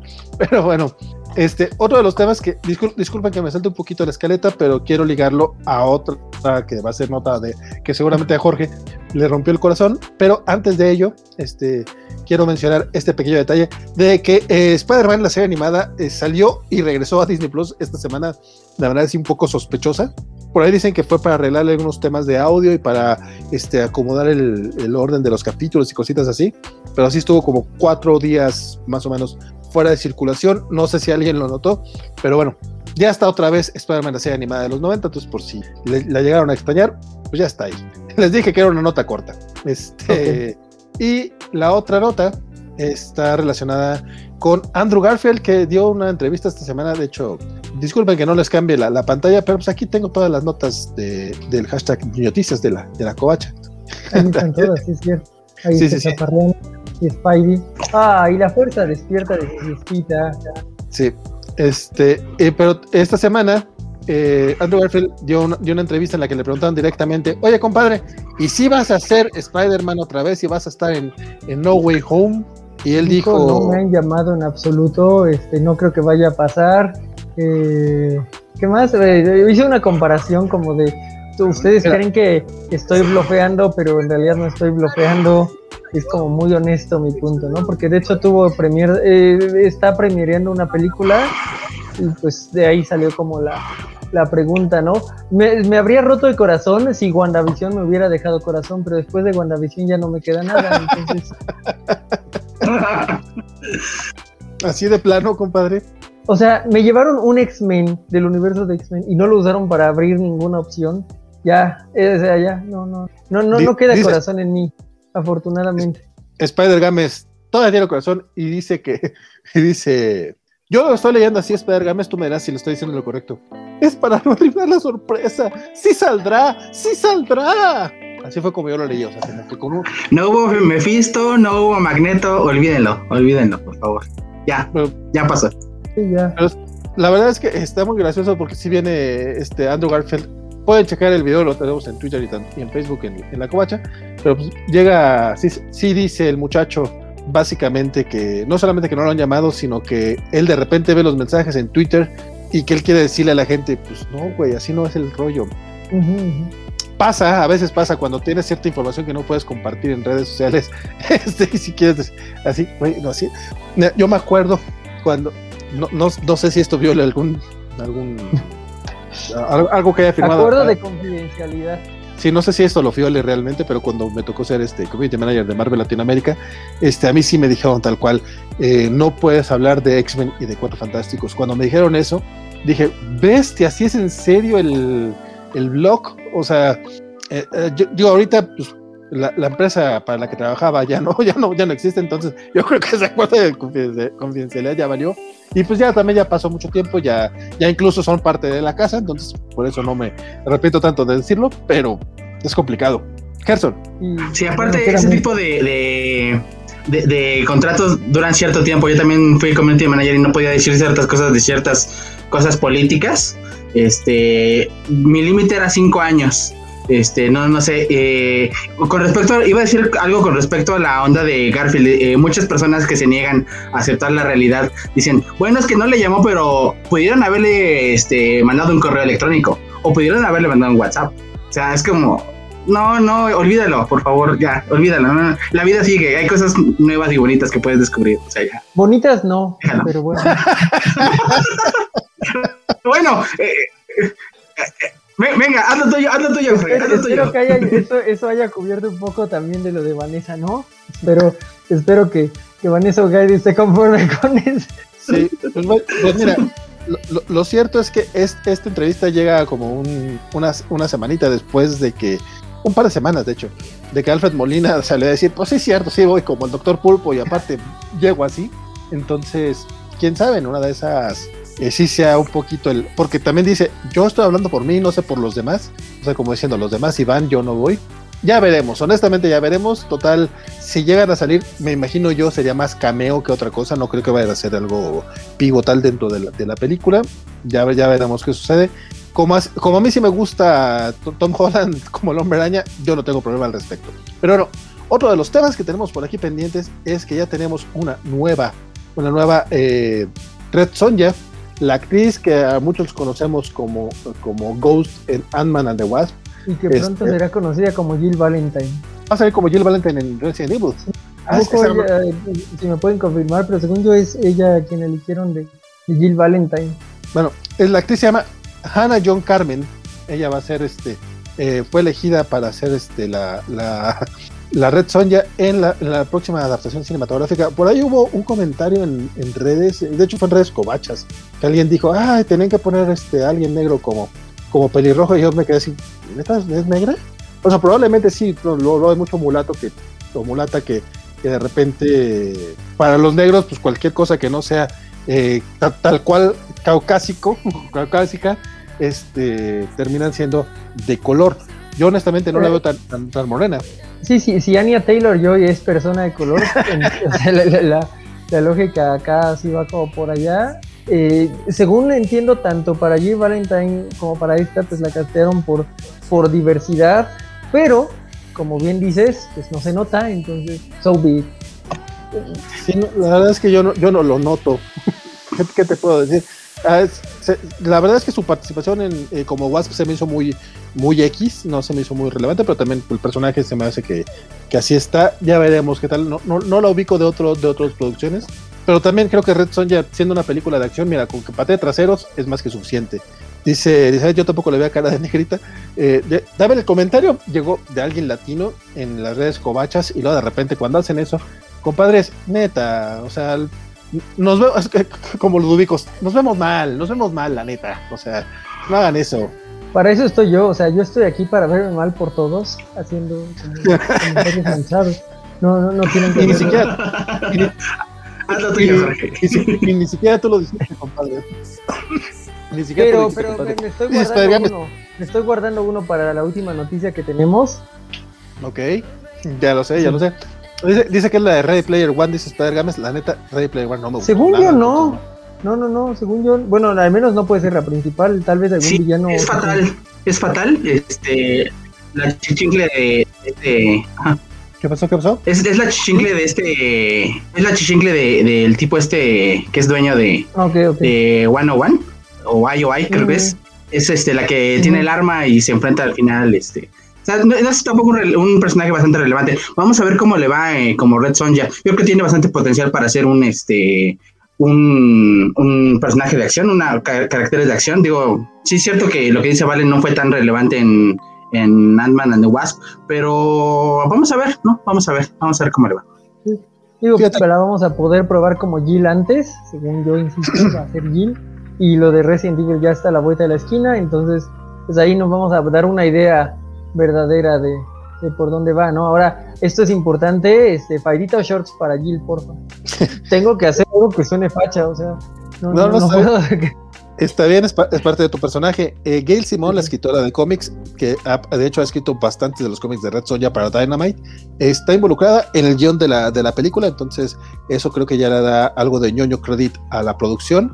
Ya veremos qué tal, qué tal le va. Por lo pronto, bueno, también Gail Simón, cualquier, eh, ama a todas las actrices que interpretan personajes. Me gustó que Prey, ya no es parámetro. ella ama a todas las actrices que interpretan personajes que haya escrito, entonces, eh, ella le da totalmente el beneficio de, no, no el beneficio, le da, ella le da totalmente su apoyo, pero el caso de Gail Simón es similar al de Stan Lee, que cualquier nuevo hombre araña era el mejor hombre araña que había, que también cuando, cuando teníamos el primer Wolverine antes de Hugh Jackman decía que era el Wolverine definitivo, y luego recastean y llega Hugh Jackman y dice, no, no, este es el definitivo, así es Gail Simón, entonces ya veremos realmente el trabajo de, de esta chica como como Red Sonja, pero nuevamente creo que el personaje no es que requiera demasiados matices, entonces ya, ya veremos qué tal le va. Dice Axel Alonso, ¿vieron la frame cover del mes del orgullo LGBT? Al fin salen personajes de X-Men y los Cuatro Fantásticos. No, en la Future Foundation. Hacía años que no salían en esas portadas conmemorativas de Marvel. Qué feo autoboicot. Sí, la verdad es que sí, su manera de... Eh, eh, Marvel, eh, digo Marvel, Disney lo tiene esta, esta onda de del top of mind. Bueno, no solamente Marvel, las, empresas en general. O sea, si traen un producto que quieran impulsar y que pueda eh, pelear con otro que había. luego por eso no había series de, Flash y película de Flash al mismo tiempo. De repente Warner decidió ya quitar eso. Ya tenemos dos Batman, tenemos dos Joker por ahí. Entonces ya de repente ya no lo pelean. Pero durante mucho tiempo ese era el problema con Warner. Eh, Disney también lo tiene. Incluso sé por cuestiones que no debería saberlo. Eh, cuando salió la película de Han Solo hubo alrededor de 3, 4 meses en los que no se podía eh, hacer mención en redes oficiales de Star Wars Latam a Han Solo Harrison Ford, no había imágenes de Harrison Ford, incluso por ahí hubo algunos cómics este, en distintos países que tenían que haber traído a Harrison Ford en portada, bueno, al Han Solo de Harrison Ford en la portada, no lo tenían porque en esos meses tenían que centrarse en el, Han Solo joven. Eh, hacen mucho eso, en el caso de los Cuatro Fantásticos y los X-Men sí fue un rollo así de, no queremos que sea top of mind. Intentaron meter a los, Inhumans como si fueran los hombres de X. Vaya que no les funcionó. Entonces, lamentablemente tuvieron que absorber a Fox, bueno, dentro de todas las cosas malas que, implica ese monopolio, eh, pero fue una de las cosas que para los ñoños, pues por lo, menos salió eso. Elizabeth Dugal dice Team Jorge, hashtag Team Jorge, y eh, Gámez, ya no hay buenos días, solo días. Exacto. Desde que se fue Andrew, eh, que, por cierto en la semana es el, fue el aniversario 7 de la última vez que, lo vimos, ya, ya, ya no hay buenos días, Bart, solo días. Bueno, desde que se fue Andrew y después los X-Men, ¿no? Dice Mario Rodríguez que, que sí, sí. Yo creo que se refiere realmente al tema de Pietro en, en WandaVision, que fue cuando dijiste que ya todo, ha perdido este, el encanto para ti. Este, Por acá dice Mario Rodríguez que cree que, que esta chica John Carmen sí va a estar en la película de Resident Evil. Eh, Spider-Man ojalá ya reviva eh, ese género de ficción que tan buenas películas nos dieron en los 80. Compadre, Nobody tiene un poquito ese film. La verdad, si tiene chance de verla, eh, podría ser a ver Nobody. está muy en el estilo de John Wick, pero creo que un poquito más John Wick. Elizabeth Ugalde, pero sí también le doy mi apoyo como persona importante que soy y espero que le vaya bien.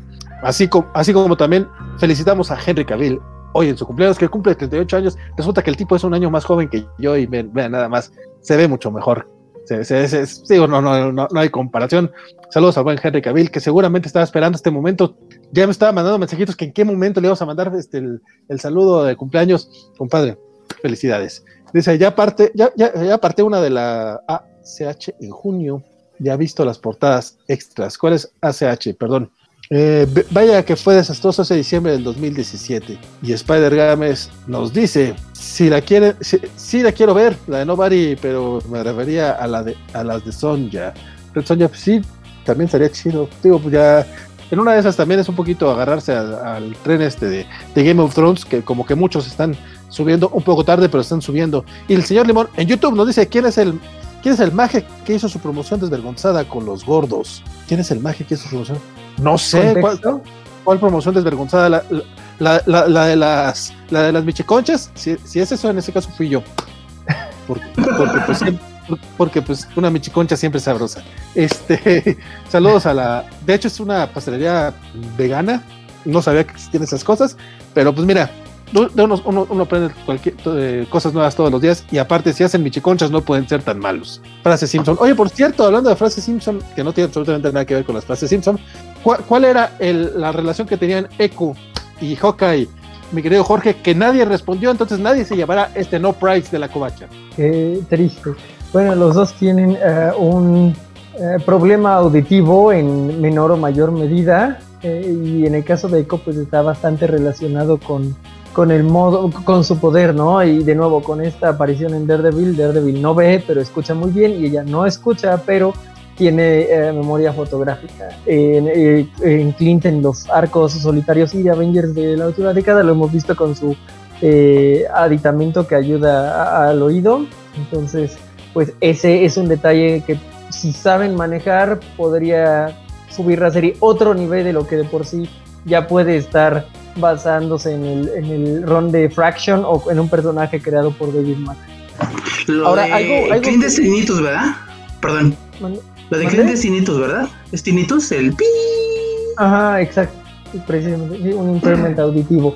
Eh, algo que sería muy interesante, eh, ahorita que está volviendo a ver la tercera temporada de Daredevil, porque ya no quedan cosas bonitas en el mundo, solo lo que ya tuvimos antes. Este episodio de Bullseye eh, en blanco y negro y todo hermoso, que sería genial y dudo que Disney tenga los tamaños, pero si los tiene voy a venir aquí a, a retractarme que la historia de Maya tuviera un poco de este estilo de David Mack como surrealista en cierto modo si, si los flashbacks de Maya tienen detalles surrealistas en su construcción, si le, apuestan como Legion a algo que no sea lineal, voy a venir aquí y me disculparé, pero hasta ahora creo que Disney no va a tener los tamaños para, para hacer eso en, los flashbacks. Eh, si están interesados, eso está compilado en el ITP, me parece que es el volumen 8 de Daredevil, son los números del... Ay, no me acuerdo, pero ese se llama Echo Vision Quest es una chulada de cómic, de lo más raro que pueden ver publicado en Marvel. Chulada, sí, cierto. Este, creo que WandaVision es lo más experimental que vamos a poder ver en Disney Plus, compadre, la neta. Que, que, la neta, también para, para hacer Marvel Studios es bastante experimental. Podría hacerlo más, no lo niego, pero creo que hasta ahí se va. Este, por acá ya, eh, ah, es que el buen Félix no llegó a, eh, más temprano. Eh, justamente sí, ya, sí se mencionó el tema de que los dos eran Ronin, pero el, justamente aparte de, que fueran Ronin, ¿cuál, ¿cuál, era la otra, la otra característica que compartían? nos dice Giovanni, es que están sordos, más que que sean sordos, que tienen problemas del oído. Clint no está tal cual sordo, pero pues así está la cosa. nos dice Mario Rodríguez que Henry Cavill nos podría decir que tiene 30 o que tiene 20 o que tiene 50 y le creeríamos de cualquier manera. Y sí es cierto, con su sonrisa, güey, sonríe como Superman, hijo de la fregada, y no lo dejan sonreír como Superman en las películas, pero bueno.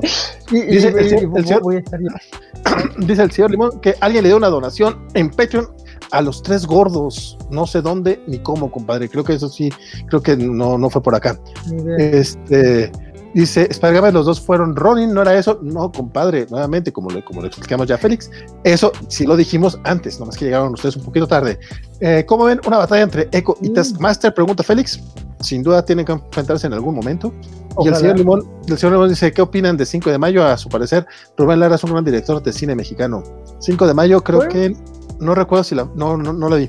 No la vi, no la vi. Salió en 2003, si no me equivoco, ¿no? Y eh, es el, a ver si, si me acuerdo y no digo como cosas terribles, es el director de Matando Cabos. Entonces, pues, se aventó como esa película de acción. Digo, en lo personal, yo sí trato de ver las películas épicas de mexicanas. Eh, incluso me aventé las series de La Malinche del Once y la de Cortés de, de, TV Azteca porque me gustan las batallas épicas. Por eso amé esa parte del Snyder Cut, porque es la batalla más épica desde El Señor de los Anillos, ¿no? Creo que, pues, e, e, era un task bastante complicado para la, para, para una producción mexicana.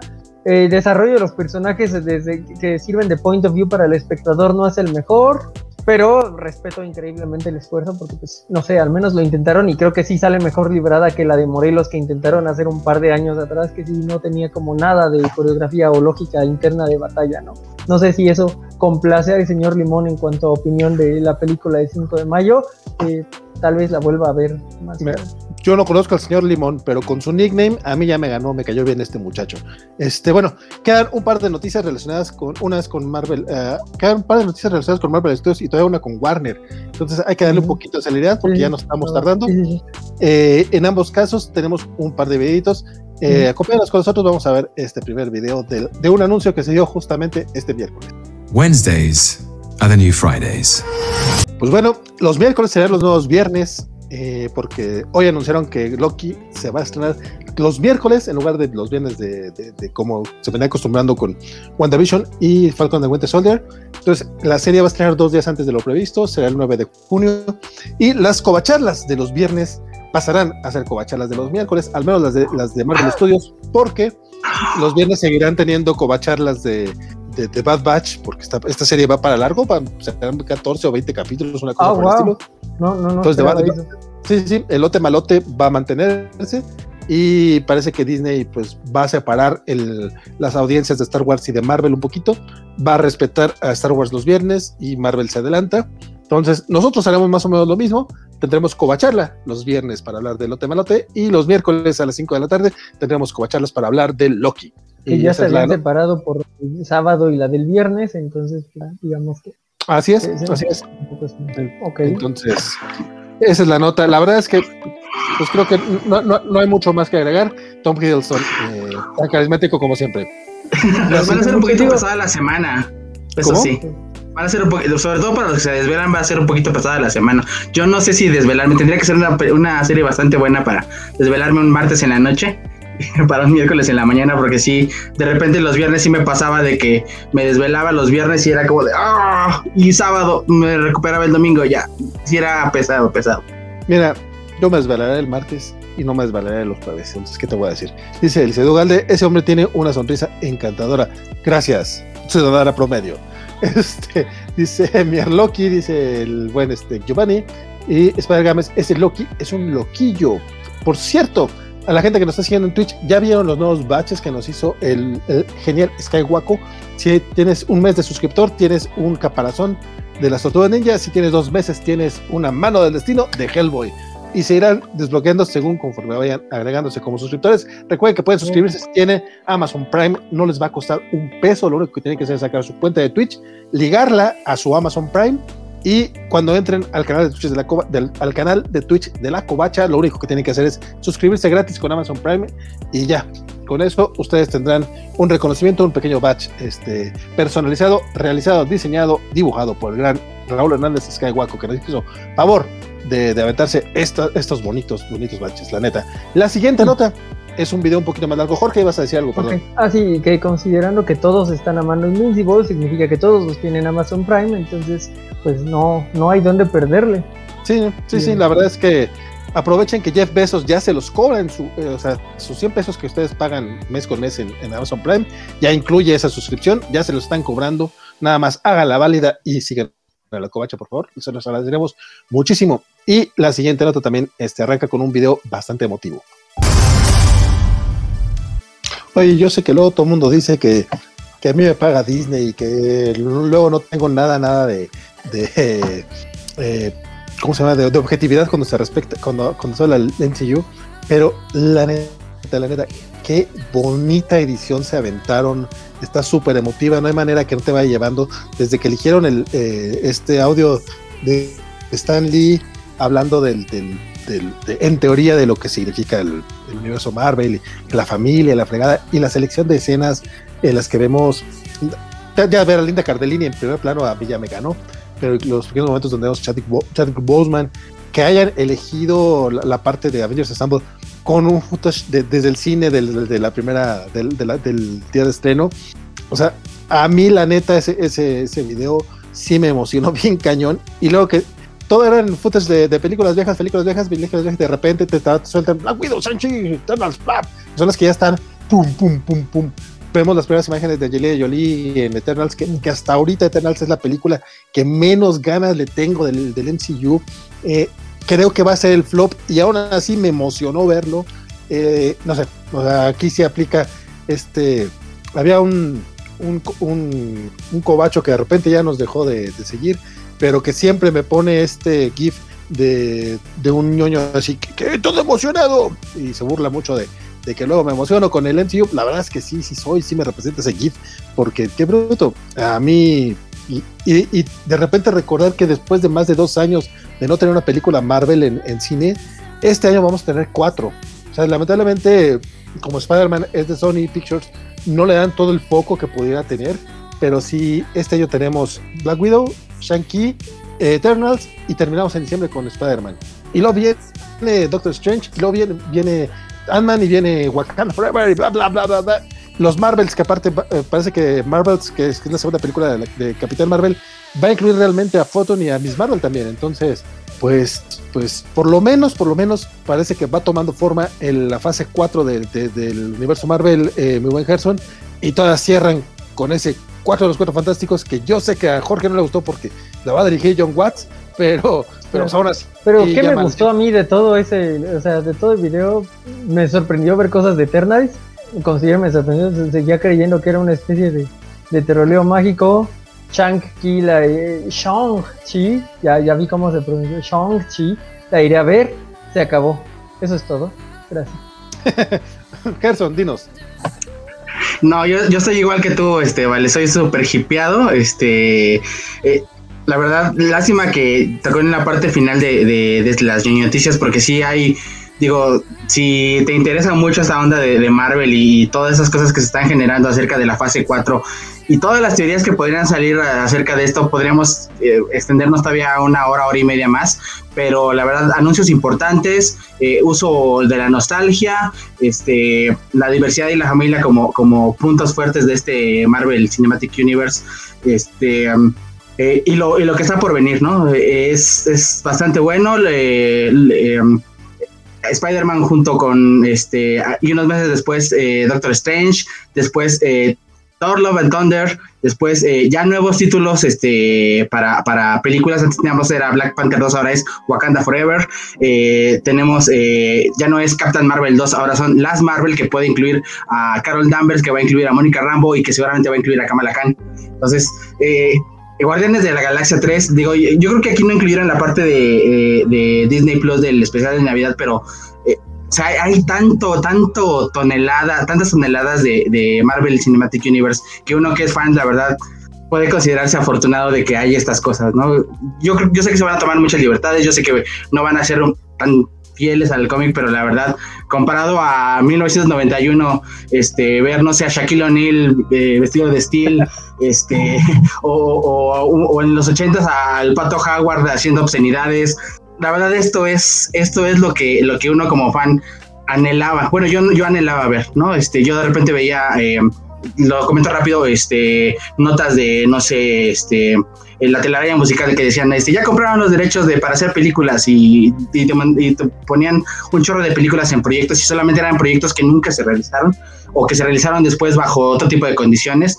Este, la verdad, eh, si todo sale bien, si podemos salir como como, como sociedad de esta parte de, del COVID, este, ya sin tantas broncas, nos vienen veranos, nos vienen eh, otoños eh, de, gran, de gran emoción. Esto solamente hablando de Marvel, ¿no? Ya contando la, la parte de DC y los otros proyectos que se vienen, hay un mundo de, de, de contenido para, para disfrutar. Don Félix ya, ya se retira, gracias por, por todo, se despide. Va a cuidar un, Va a cuidar un trenecito, eso es importante. Compadre, mucha suerte, nos estamos viendo por eh, eh, otra noche. Eh, dice Elizabeth, dice que te vaya bien, Félix. Ah, claro, está, es el Félix. dice Elizabeth Ugalde, que es, justo pensaba cuando, cuando las anunciaron, le parecía el tiempo eterno y el COVID hizo que se le pasara sin darse cuenta. La verdad es que sí hemos estado preocupados en otras cosas más importantes y de repente ya vienen en cascada, después de dos años ya vienen en cascada muchas cosas. y aparte las mismas series en Disney Plus están haciendo que se nos vaya un poquito más rápido esto que viene. Ya, ya pasaron dos series, ya viene Loki, ya viene Quarif, viene Miss Marvel. Entonces, por producciones, en parte qué bueno. Digo, no qué bueno que hubiera COVID, pero qué bueno que hubo esta pausa necesaria después de Endgame para descansar un poquito, este, desintoxicarnos y poder ver todo esto con, mejores ojos. Dice Mario Rodríguez, más le vale a Marvel Studios que la película de los Fantásticos está chida. Eh, y Axel Alonso dice, Disney nos hicieron chicos firmando cheques. El comercial sabe tocar fibras sensibles, presentar cosas nuevas y convencernos de regresar a los cines con cuidado. De hecho, compadre, creo que es algo muy importante Warner también debería de, Warner también debería de saber hacer este tipo de cosas. Y la manera en la que lo ha logrado eh, Disney peleaba no hace mucho con alguien en Facebook, porque en Facebook no entra nada más a pelear, obviamente. Este que decía que, uy, qué fácil, todo lo hacen con mercadotecnia. Mi compadre, hacer mercadotecnia no es fácil. Decía, tú eres mercadólogo, no soy mercadólogo, quisiera hacerlo. No es fácil. Y aunque le metas, aunque le metas estudios de mercadotecnia, lograrla, lograr que funcione, no es sencillo. Y neta, el, trabajo de mercado que hace Disney con, Marvel desde que lo tomó es brutal. Que aparte de eso, por lo menos la gran mayoría de sus producciones, en el, en el peor de los casos, sean mediocres y no lleguen a ser porquerías, creo que también le ayuda a mantener un estándar que a mí me parece que en general son de buenas a chingonas, pero vamos a reconocer que no todas son, son, son buenas y que habrá alguna que otra mediocre, pero no, ten- no tenemos un Justice League, aquí no tenemos un Batman contra Superman que llegue a niveles muy, muy bajos, entonces creo que eso le ha mantenido eso, le ha mantenido por lo menos el, el beneficio de la duda. Me preocupan muchísimo Chunky y me preocupan muchísimo Eternals, pero en su momento me preocupaban Guardianes de la Galaxia, me preocupaba Vengadores y me, me, me preocupaba WandaVision. Entonces, cada apuesta que hace Kevin Feige Marvel Studios, este, hasta ahorita creo que la, la- la han sobrepasado y espero que no, no sea la excepción. Les tengo miedo, sí les tengo miedo, pero espero que no sea la excepción. Y dice Spider-Gamer Spider nos recuerda que la covacha es Marvelita desde sus inicios. Y pues sí, empezamos como el foro de, eh, no oficial de Marvel México, entonces es difícil eh, no, negar la cruz de su parroquia. Estoy viendo que Jorge quiere platicar, quiere responderme algo. Dime, Jorge. No, no, no, ¿No? Ah, perdón. no. Ger- Gerson, tú querías mencionar algo. No, y yo, este, Jorge se estaba rascando la, este, el- la barba, yo me estaba rascando la nariz. Ok, perdón. Los, de- los dejo rascarse. Top 5 de películas más esperadas. Nos, nos manda, nos manda este buen Spider Games un top, eh, canjea sus cobacholares para preguntarnos cuál es nuestro top 5 de películas más esperadas. Eh, vámonos uno, uno, uno y luego otra. eh, bueno, ustedes dos, yo una. Empiezas tú, Jorge. ¿Cuál es la película que más esperas de los próximos años? De lo que sea, no tiene que ser Marvel. Ah, bueno, Dune. Dun. Eh, Gerson. Eh, yo espero este el eh, Doctor Strange de Multiverse of Madness. Ok, la segunda, Doctor Strange. Yo espero el Escuadrón Suicida de, de James Gunn. Ah. Dino- Jorge, dinos, ¿cuál esperas tú? E- Ese escuadrón suicida tiene el suyo, pero no, me voy por eh, Shang- eh, Shang-Chi a ver qué tal, eh, qué tal sí, sale, ¿no? Y a ver qué tal mandarina ahí, sí. va, va, tú sí la estás esperando, eso es muy bueno. Eh, don Gerson, dinos, ¿cuál otra, cuál otra estás esperando tú? Me ganaste con Escuadrón Suicida de James Gunn. Creo que va a romper este esquemas. Ok, ¿y no tienes otra? Ah, sí, claro, este Black Widow, este, este, este verano. este, Estoy dispuesto a pagar la digital para no ir al cine. Interesante, interesante. Y yo te pongo un, un top eh, un top 6, un, un gratuito, porque pues para que sean dos, dos y dos. Este, yo, eh, eh, Thor Love and Thunder. Después de Ragnarok, quiero ver que, a dónde nos lleva Taika Waititi con todo esto. Yo sí amo Thor Ragnarok y me emociona muchísimo que Natalie Portman regrese como Jane Foster. No porque Natalie Portman haya hecho una buena Jane Foster, sino por lo que hizo Jason Aaron con el personaje y espero que puedan entregarnos una buena Thor en Love and Thunder. Este, por acá nos eh, Giovanni en YouTube nos, nos manda varios comentarios. Dice que Facebook Twitter es como noche de pelea, es diario. Y a él, a él le, llama la atención Multiverse of Madness, Eternals, Black Widow y Escuadrón Suicida. Esas son sus películas que más espera. Ustedes también compártanos qué películas esperan, cuéntenos. Y ya vamos a la última, a la última nota de la noche, que esta la dejamos para el final porque creo que eh, da un poquito para, para mayor tema. Resulta que hoy, hoy se reveló, ya, ya, tiene, ya tiene rato que, que dijeron que J.J. Abrams iba a, producir una nueva película de Superman. Hoy se confirmó que será una película de, un Superman eh, de color. Vamos, básicamente eh, Warner quería un, un, Superman oscuro y se lo tomaron muy en serio. No, perdón. Este, pero resulta que, resulta que este Superman oscuro va a ser Kal-El. Y eso es lo que ya tiene este, un poquito un poquito locos a varias personas. Jorge, cuéntanos cómo te tiene esta noticia. Sí, digo, el, asunto es que no sea un eh, pues Clark Kent. Eh, uno espera que, vayan por esa línea porque tienen no uno, sino dos personajes. Y digo, dos personajes son top of my mind. Seguro los que están bien clavados en cómics se les puede ocurrir otro igual y existe otro, pero yo sé que existen dos personajes que no son eh, pues la versión eh, Clark Kent Kal-El y pues uno esperaría que le tiraran a esos, ¿no? Querer hacer el race bend de Kal-El Clark Kent es innecesario a como yo lo veo cuando ya te escribieron los personajes que funcionan para, para lo que quieres hacer, ¿no? Que, Entonces, que, lo, que lo que dijeron es que va a ser Kal-El, no dijeron que vaya a ser Clark Kent. Exacto, exacto. Sí, por eso estoy como utilizando la, la doble nomenclatura, porque efectivamente podría eh, darse la, la, la opción Kal-El no Clark Kent, que es a lo que a lo que quisiera le tiraran, pero no sé, igual y no, no, no tengo demasiadas esperanzas, ¿no? Digo, el punto es DC ni siquiera ha podido hacer bien a Clark Kent Kal-El. ¿Qué, qué, qué, qué, garantías tenemos en este nivel, no? Gerson. Eh, yo la verdad, eh, lo que a mí me sorprende es que eh, solamente quieran hacer esta parte de, diversidad. Yo espero que, digo, mucha gente esperaba a Val ¿no? Eh, este, ese personaje que salió en, Tierra 2, este, bastante, bastante bueno, pero por ejemplo, yo soy muy fan de Grant Morrison, entonces yo esperaría, por ejemplo, al presidente Superman, ¿no? Este, yo sé que pido mucho, yo sé que es muy una idea bastante loca, este, pero no sé, para mí es un Superman bastante bien bajado.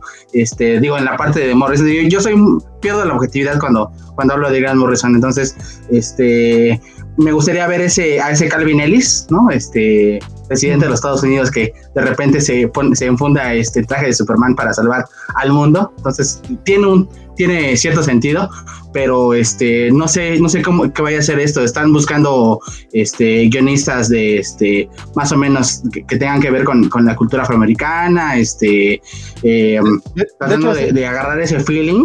Eh, yo creo que se puede completar más esa parte. Este ya está confirmado este, el, escritor Tanahesi Coach, este, que, además de ser este novelista laureado, ha escrito eh, Black Panther y Capitán América para Marvel. Eh, está trabajando el guion, esperan que lo tenga terminado para diciembre de este año. Entonces sí va a ser como interesante, por lo menos es un, es un guionista que aparte está también eh, un poco inmerso ya en el mundo de los cómics, entonces esperemos que también eso le ayude bastante a este tema. Yo todavía no sé qué esperar, por ahí preguntaban, nos preguntaban en, el Facebook de la covacha y me tocó a mí contestarle, o sea, que, nosotros como covachos que pensábamos y, y, lo que le dije es, ¿sabes qué? Pues que cada, cada covacho va a pensar de manera distinta. Les mencionaba hace rato, o sea, tenemos por lo menos 15, 20 covachos que estamos trabajando eh, de, distintas maneras en, el proyecto. Eh, pues cada quien tiene su, manera de pensar. Eh, yo sí me voy a esperar a ver hacia dónde va este proyecto. Por aquí nos dice el buen Giovanni que cuidado con no sé por qué le puso sí, sí, pero es con J.J. Abrams, que es el rey del desastre, eh, sí, también creo que eso es parte de la bronca. J.J. Abrams eh, tiene trabajos muy, muy dispares, algunos me gustan, otros no tanto. Creo que todo lo hace con mucho cariño y creo que sí es un fan, pero a veces como fans no somos los mejores tampoco para, para los trabajos, entonces ya veremos qué es lo que hace Abrams. Él va a estar como productor, entonces no va a ser director, todavía no hay un director este, ligado a este proyecto. También Warner es muy, muy dado a tener proyectos abiertos y de repente cancelarlos. No hace mucho canceló el, la, el cuarto mundo de. Era Los Nuevos Dioses de, de, de Eva, de Eva. Ay, se me fue el nombre de, la, ella, la directora Eva Dujorne. Ella. Este, entonces recordemos que a Joss Whedon lo llevaron para dirigir Batgirl y de repente le aventaron Justice League, fue un fracaso y le cancelaron Batgirl. Entonces, eh, el, hecho de que esté este proyecto andando no quiere decir que vaya a llegar a, puerto. A mí me parece arriesgado por parte de Warner, creo que es algo que nunca habían hecho y me parece interesante. Sin embargo, sí es un poco triste considerando que no han dejado que Henry Cavill sea Superman. Recordemos de quién es de cumpleaños hoy. Hoy, hoy cumpleaños años Henry Cavill y de repente sale esta nota, no es que sea totalmente nueva, nada más se confirmó que va a ser Kalel, que, aparte parece que va a estar situada en los años, en el siglo XX. Yo ya tenemos 21 años en el siglo XXI y todavía se me hace como, pero si el siglo XX es ahorita, no, no, ya, ya sería de época, entonces no sabemos todavía bien qué esperar de esta, de esta película, es un proyecto todavía, están dando el, el este, se fue el nombre de Killmonger, este, Michael B. Jordan. Michael B. Jordan. Michael B. Jordan, el, el, dios Michael B. Jordan, que aparte, si él fuera ese Superman, yo sí estoy dentro, es excelente actor y aparte, pues la neta, digo, si tienes a Henry Cavill que es Eye Candy, Michael B. Jordan es otro Eye Candy totalmente, ¿no? Entonces, por ese lado creo que no estaría mal, pero justamente esta semana él salió a decir, no, no, no, o sea, gracias por pensar en mí, pero no, o sea, pues es, es, poco probable. Eso quiere decir que está en pláticas, pero no puede decir nada. No, no es cierto. ¿Quién sabe? ¿Quién sabe si está o no en pláticas? Pero él se deslindó de eso esta semana. Pero pues si todavía no está el guion, pues, también como que es muy prematuro el proyecto, sigue estando en pañales, ya veremos hacia dónde va y si es que llega a terminar. Digo, la puse como nota principal, más que nada porque sé que genera un poquito de hate y morbo. Yo no tengo ningún problema con, el proyecto, ya veremos hacia dónde va, pero me gustaría también ver una película de un Superman. Superman.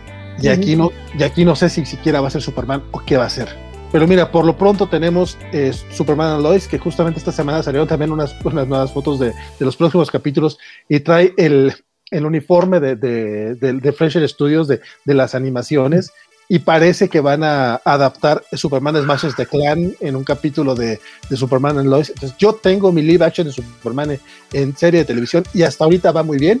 Entonces, mira, que hagan en cine lo que quieran.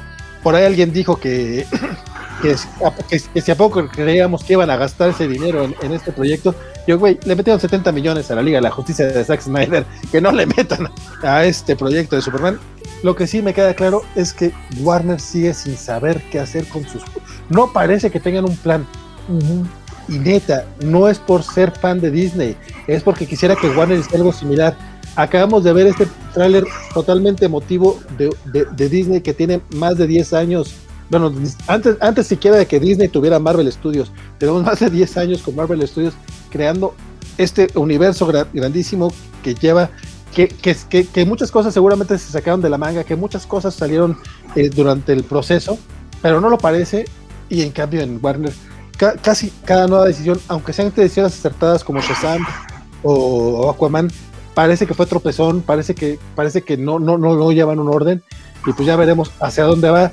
Gerson, querías la palabra. Sí, Sí, claro. Eh, yo creo que la gran diferencia entre esto que tú comentas de que no hay cabeza en, en, DC y, Warner Movies es que en Marvel está Kevin Feige, ¿no? Este, que a lo mejor sí lidiará con, con, ejecutivos y a lo mejor sí lo presionarán en ciertas cosas, pero sí se ve una línea, sí se ve un, un, un, un alguien aquí toma decisiones y ya de aquí partimos.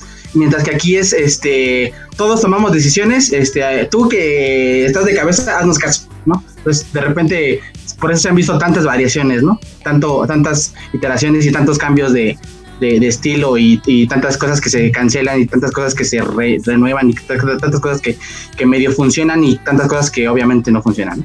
Te digo, está padre en el sentido de que en un año pudiste tener Shazam y Joker, que es el verdadero scope de, que deberían tener los proyectos, pero pues ciertamente no llegas a ningún lado. A, la MCU le falta scope, le falta scope bien cañón, ¿no? lo más que se, como tú, tú, dijiste, lo más que se van a animar experimentalmente, pues fue WandaVision, que al final, pues es experimental al principio y después se vuelve muy by the numbers, entonces es esa noción de algo que, que, resalta hacia los lados. No sé si Eternals lo tenga, digo, en teoría podría tenerlo, tal vez eh, Guardianes, pero le, falta scope. El, el, no tener a una sola cabeza controlándolo todo da scope, pero, pero pues sí te genera una uh, falta de, guía al mismo tiempo, ¿no? Ahora, sería válido tener también, no necesariamente un universo cohesionado, pero por eso digo, por eso digo que parece que van con tropezones, porque de repente sí quieren y de repente no. dice, Mario, dice Mario Rodríguez, estaría chido una adaptación de Multiversity, pero no creo que esté suficientemente hecho el universo DC en el cine. Sí, compadre, se me haría muy complicado Multiversity, honestamente, dice Elizabeth Ugalde, pues ojalá que solo sea una película diferente y una tercera película bien hecha a Clark. Sí, eso estaría muy, muy padre. Eh, Con otro director. El, el, buen Alex Guerra, que de hecho es uno de los suscriptores del canal de la Comacha, entonces hay que le agradecemos muchísimo, a, no solamente a él, sino a todos los que se han suscrito, como Andrea Cáceres, Rodrigo Díaz, Diego Brizón, Jorge Villarreal, Richard Olea, Humberto Meléndez, Gerson Obrajero, que de hecho aquí anda por aquí con nosotros, Joao Carlos, Alejandro Guerra, Alejandro García. Mira, Diego Brizón está dos veces, Elizabeth Ugalde, deberíamos de ponerlo por ahí, y el buen Félix, que también nos apoyan con este, con ser suscriptores en el canal Cobacho de YouTube. Le agradecemos mucho. Y nos dice: Saludos al soldado de la amargura, Jorge, Gerson y Vale. Y dice: Es broma, Jorge. ¿Te pues gusta? no, no lo creo. es un buen mote, es un buen mote. Dice, aunque bueno, si quedó algo claro en el programa de, este, de Demon Slayer de domingo es que lo del anime todavía me emociona. Es lo de Occidente donde ya no, ya no veo luz que también pueden ver la cobacharla, no, no fue cobacharla, fue un cobacha en vivo de Demon Slayer que estuvieron el buen Jorge con eh, Neto Rivera, Axel Alonso y Richie Befrío este, platicando ahí de... Aparte, parece que ya van a tener una, un, por lo menos cada tres semanas, cada, cada, cada mes, un especialito de anime. El siguiente viene Castlevania, si todo sale bien, que ya está por salir la cuarta temporada en Netflix y se discutirá si es o no es anime. Y pues parece que ahí viene, vienen meses con J, entonces podría haber algo interesante por ahí. No sabemos si esa es una referencia o no. Dice Alejandro Guerra, la idea de un Superman afroamericano no es mala, pero el problema será lidiar con los ultraderechos y supremacistas que sumen a los fans que siguen pidiendo una nueva de Cabil.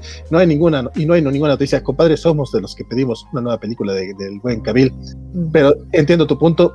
no estaría mal. Este, ya, ya veremos, ya veremos hacia dónde va. Honesto, como, como, como dije hace rato, es un proyecto y la verdad, muchos proyectos en Warner luego quedan solamente en eso. Dice, habrá mucha resistencia al proyecto por el simple hecho de que no haya una película Superman blanco cercana y aunque esto sea alejado del universo del TCEU.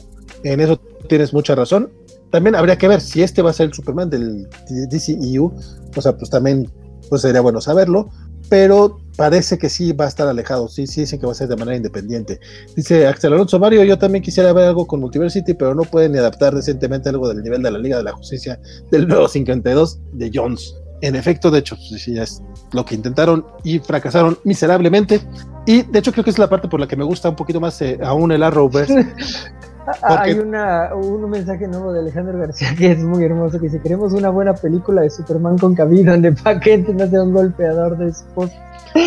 Ay, sí, es tan cierto. Es lo único que pido. Es mucho pedir eso. Sí, la verdad es que sí, nos, nos hace falta un buen Paquete.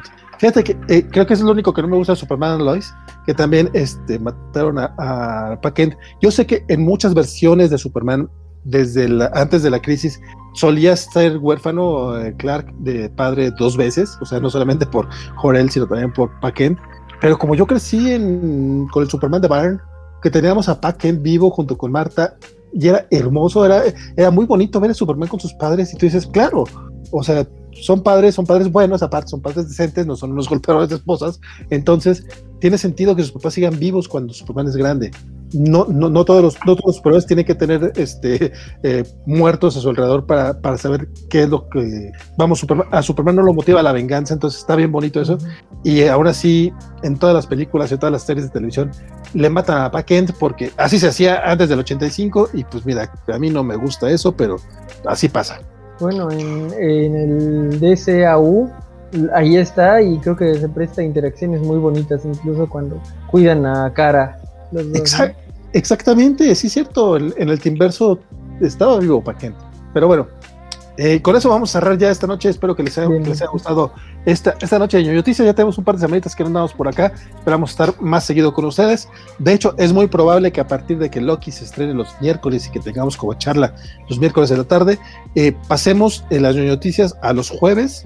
Y si nos ponemos muy locos, a lo mejor tenemos noticias jueves y lunes, tal vez, o algo así, según comandemos también, también, depende de cómo andemos de ganas, porque luego pues, también nos cansamos mucho jóvenes, pero bueno, eh, es algo que estoy poniendo en la mesa, no se lo había dicho a nadie en la covacha, ahorita los agarra todos de sorpresa, entonces después platicamos. Pero, Jorge, últimos comentarios, despídete tus redes sociales y pues, anuncios parroquiales que tengas que dar. Uh, estén esperando el, pequeño, uh, la pequeña charla de, de a mitades de, de mayo. Uh, por ahí pueden checar el TikTok que tengo, además de, de la covacha quiero eh, despedirme de Alejandro García diciendo que la motivación de, Tim Drake no era la venganza al principio, nos dice, y es verdad, eso lo hacía un Robin bastante interesante, pero bueno, este, y no, no, no, tengo más, nos vemos el viernes en la covacharla de Elote Malote, necesitamos hacer que eso trende, entonces si en Twitter o en otras redes ponen como ese nickname, estaría cool, Elote Malote. Acá nos recuerda el buen, el buen Mario Rodríguez, ahí está el traiciono como vale. En efecto, yo les dije que iba a tener un traiciono como vale y ahí está. Muchas gracias, Mario, por reconocerlo. Este, mi buen Gerson, últimos comentarios, este, y si tienes este, algún anuncio parroquial. Pues nada, muchas gracias por invitarme. Eh, yo siempre bien contento de, apoyar a la covacha. Este, por favor, eh, suscríbanse, vean nuestros shows. Este, la verdad vale la pena, nos esforzamos un chorro. Este, queremos que esto siga creciendo. Y, pues nada, este, yo soy Gerson Obrajero. Eh, me pueden encontrar como Tlalogman en Twitter. La verdad, este, no estoy en ningún medio, soy un fan más. me gusta platicar de cosas ñoñas, ¿mandé? Estás en la covacha, hombre, tienes artículos en la covacha, no, no, no, te hagas el mártir. Sí, ahí pueden ver este de 2016 a, de 2015 a 2020 más o menos que 2021 que, que he escrito algunas cosas, este, espero que le, que le pueden echar un ojito, eh, de repente salgan uno que otro video de, de, los que tenemos acá, y pues nada, muchas gracias por, por invitarme, reitero la felicitación, y, y si es posible, pues nos vemos el, el sabadito en la, en, en la covacha en vivo con, con Invincible, no se lo pierdan, va a ser bastante bueno, este, y a ver, a ver qué tal se pone. Y pues nada, muchas gracias por habernos acompañado esta noche. Recuerden seguirnos en nuestras redes sociales. Estamos en Facebook, Twitter, Instagram, YouTube, TikTok, eh, Twitch y Discord. Próximamente en LinkedIn, al parecer. Este, mi nombre fue Valentín García. Espero que lo siga haciendo y espero que pronto me vuelva a crecer la barra. Muchas gracias a Jorge y a Gerson por haber estado con nosotros y obviamente a todos los que se conectaron en algún momento de, de la plática. Espero que no les haya aburrido porque nos pasamos un poquito de lanza, pero no se han aburrido. Muchas gracias al buen Fernando Cano que anda por acá, compadre. No te había, no te, no te había visto todavía. A Mario Rodríguez, el buen, a, a los buenos, al, eh, Alejandro García, Alejandro Guerra, Eduardo Galde, que también estuvo por aquí con nosotros toda, toda, toda la noche. Este, gente que ya, ya se tuvo que ir, pero que también le agradecemos, como el buen Félix, este, estuvo Giovanni, estuvo, vamos, estuvieron mucha, mucha, mucha gente que ahorita se me puede, se me puede ir. Mr. Max, todos ellos. Un abrazote, gracias por estar aquí echando el chisme con nosotros. Y en mi caso, esta semana te, tengo los cómics de la semana, el viernes, ahora sí, en teoría va a ser este, la, la, edición número 50 de los cómics de la semana. No sé si vamos a algo especial, probablemente no, pero igual acompáñanos, va a estar muy sabroso. Sigan este, el, las otras transmisiones de la Covacha, tienen Covacharla de Elote Malote el viernes, de, tenemos Covacha en vivo el sábado para hablar de Invincible y creo que es todo. A ver si esta semana sin falta subo ahora sí el Southern Bastards de Junior Autas porque también ya tiene que salir el de, el de Jupiter's Legacy, que pues ya, ya, ya se estrena este viernes. Y también tenemos que tener un covacha en vivo de, de Jupiter's Legacy. De ese no va a haber covacharla porque se estrenan todos los capítulos, pero muy probablemente el de este fin de semana al siguiente tendremos un especial de Jupiter's Legacy para platicar de la serie y un poquito del cómic. Del cómic tenemos Ñonautas exclusivo del cómic, pero pues hay que hablar un poquito de, de, ambas cosas. Muchas gracias a todos que estuvieron por acá. Y eso es todo por esta noche. Eh, amigos que están eh, ahorita con nosotros, quítense los audífonos porque vamos a poner el, el video de salidita. Nos vemos la próxima semana. Bye. Bye.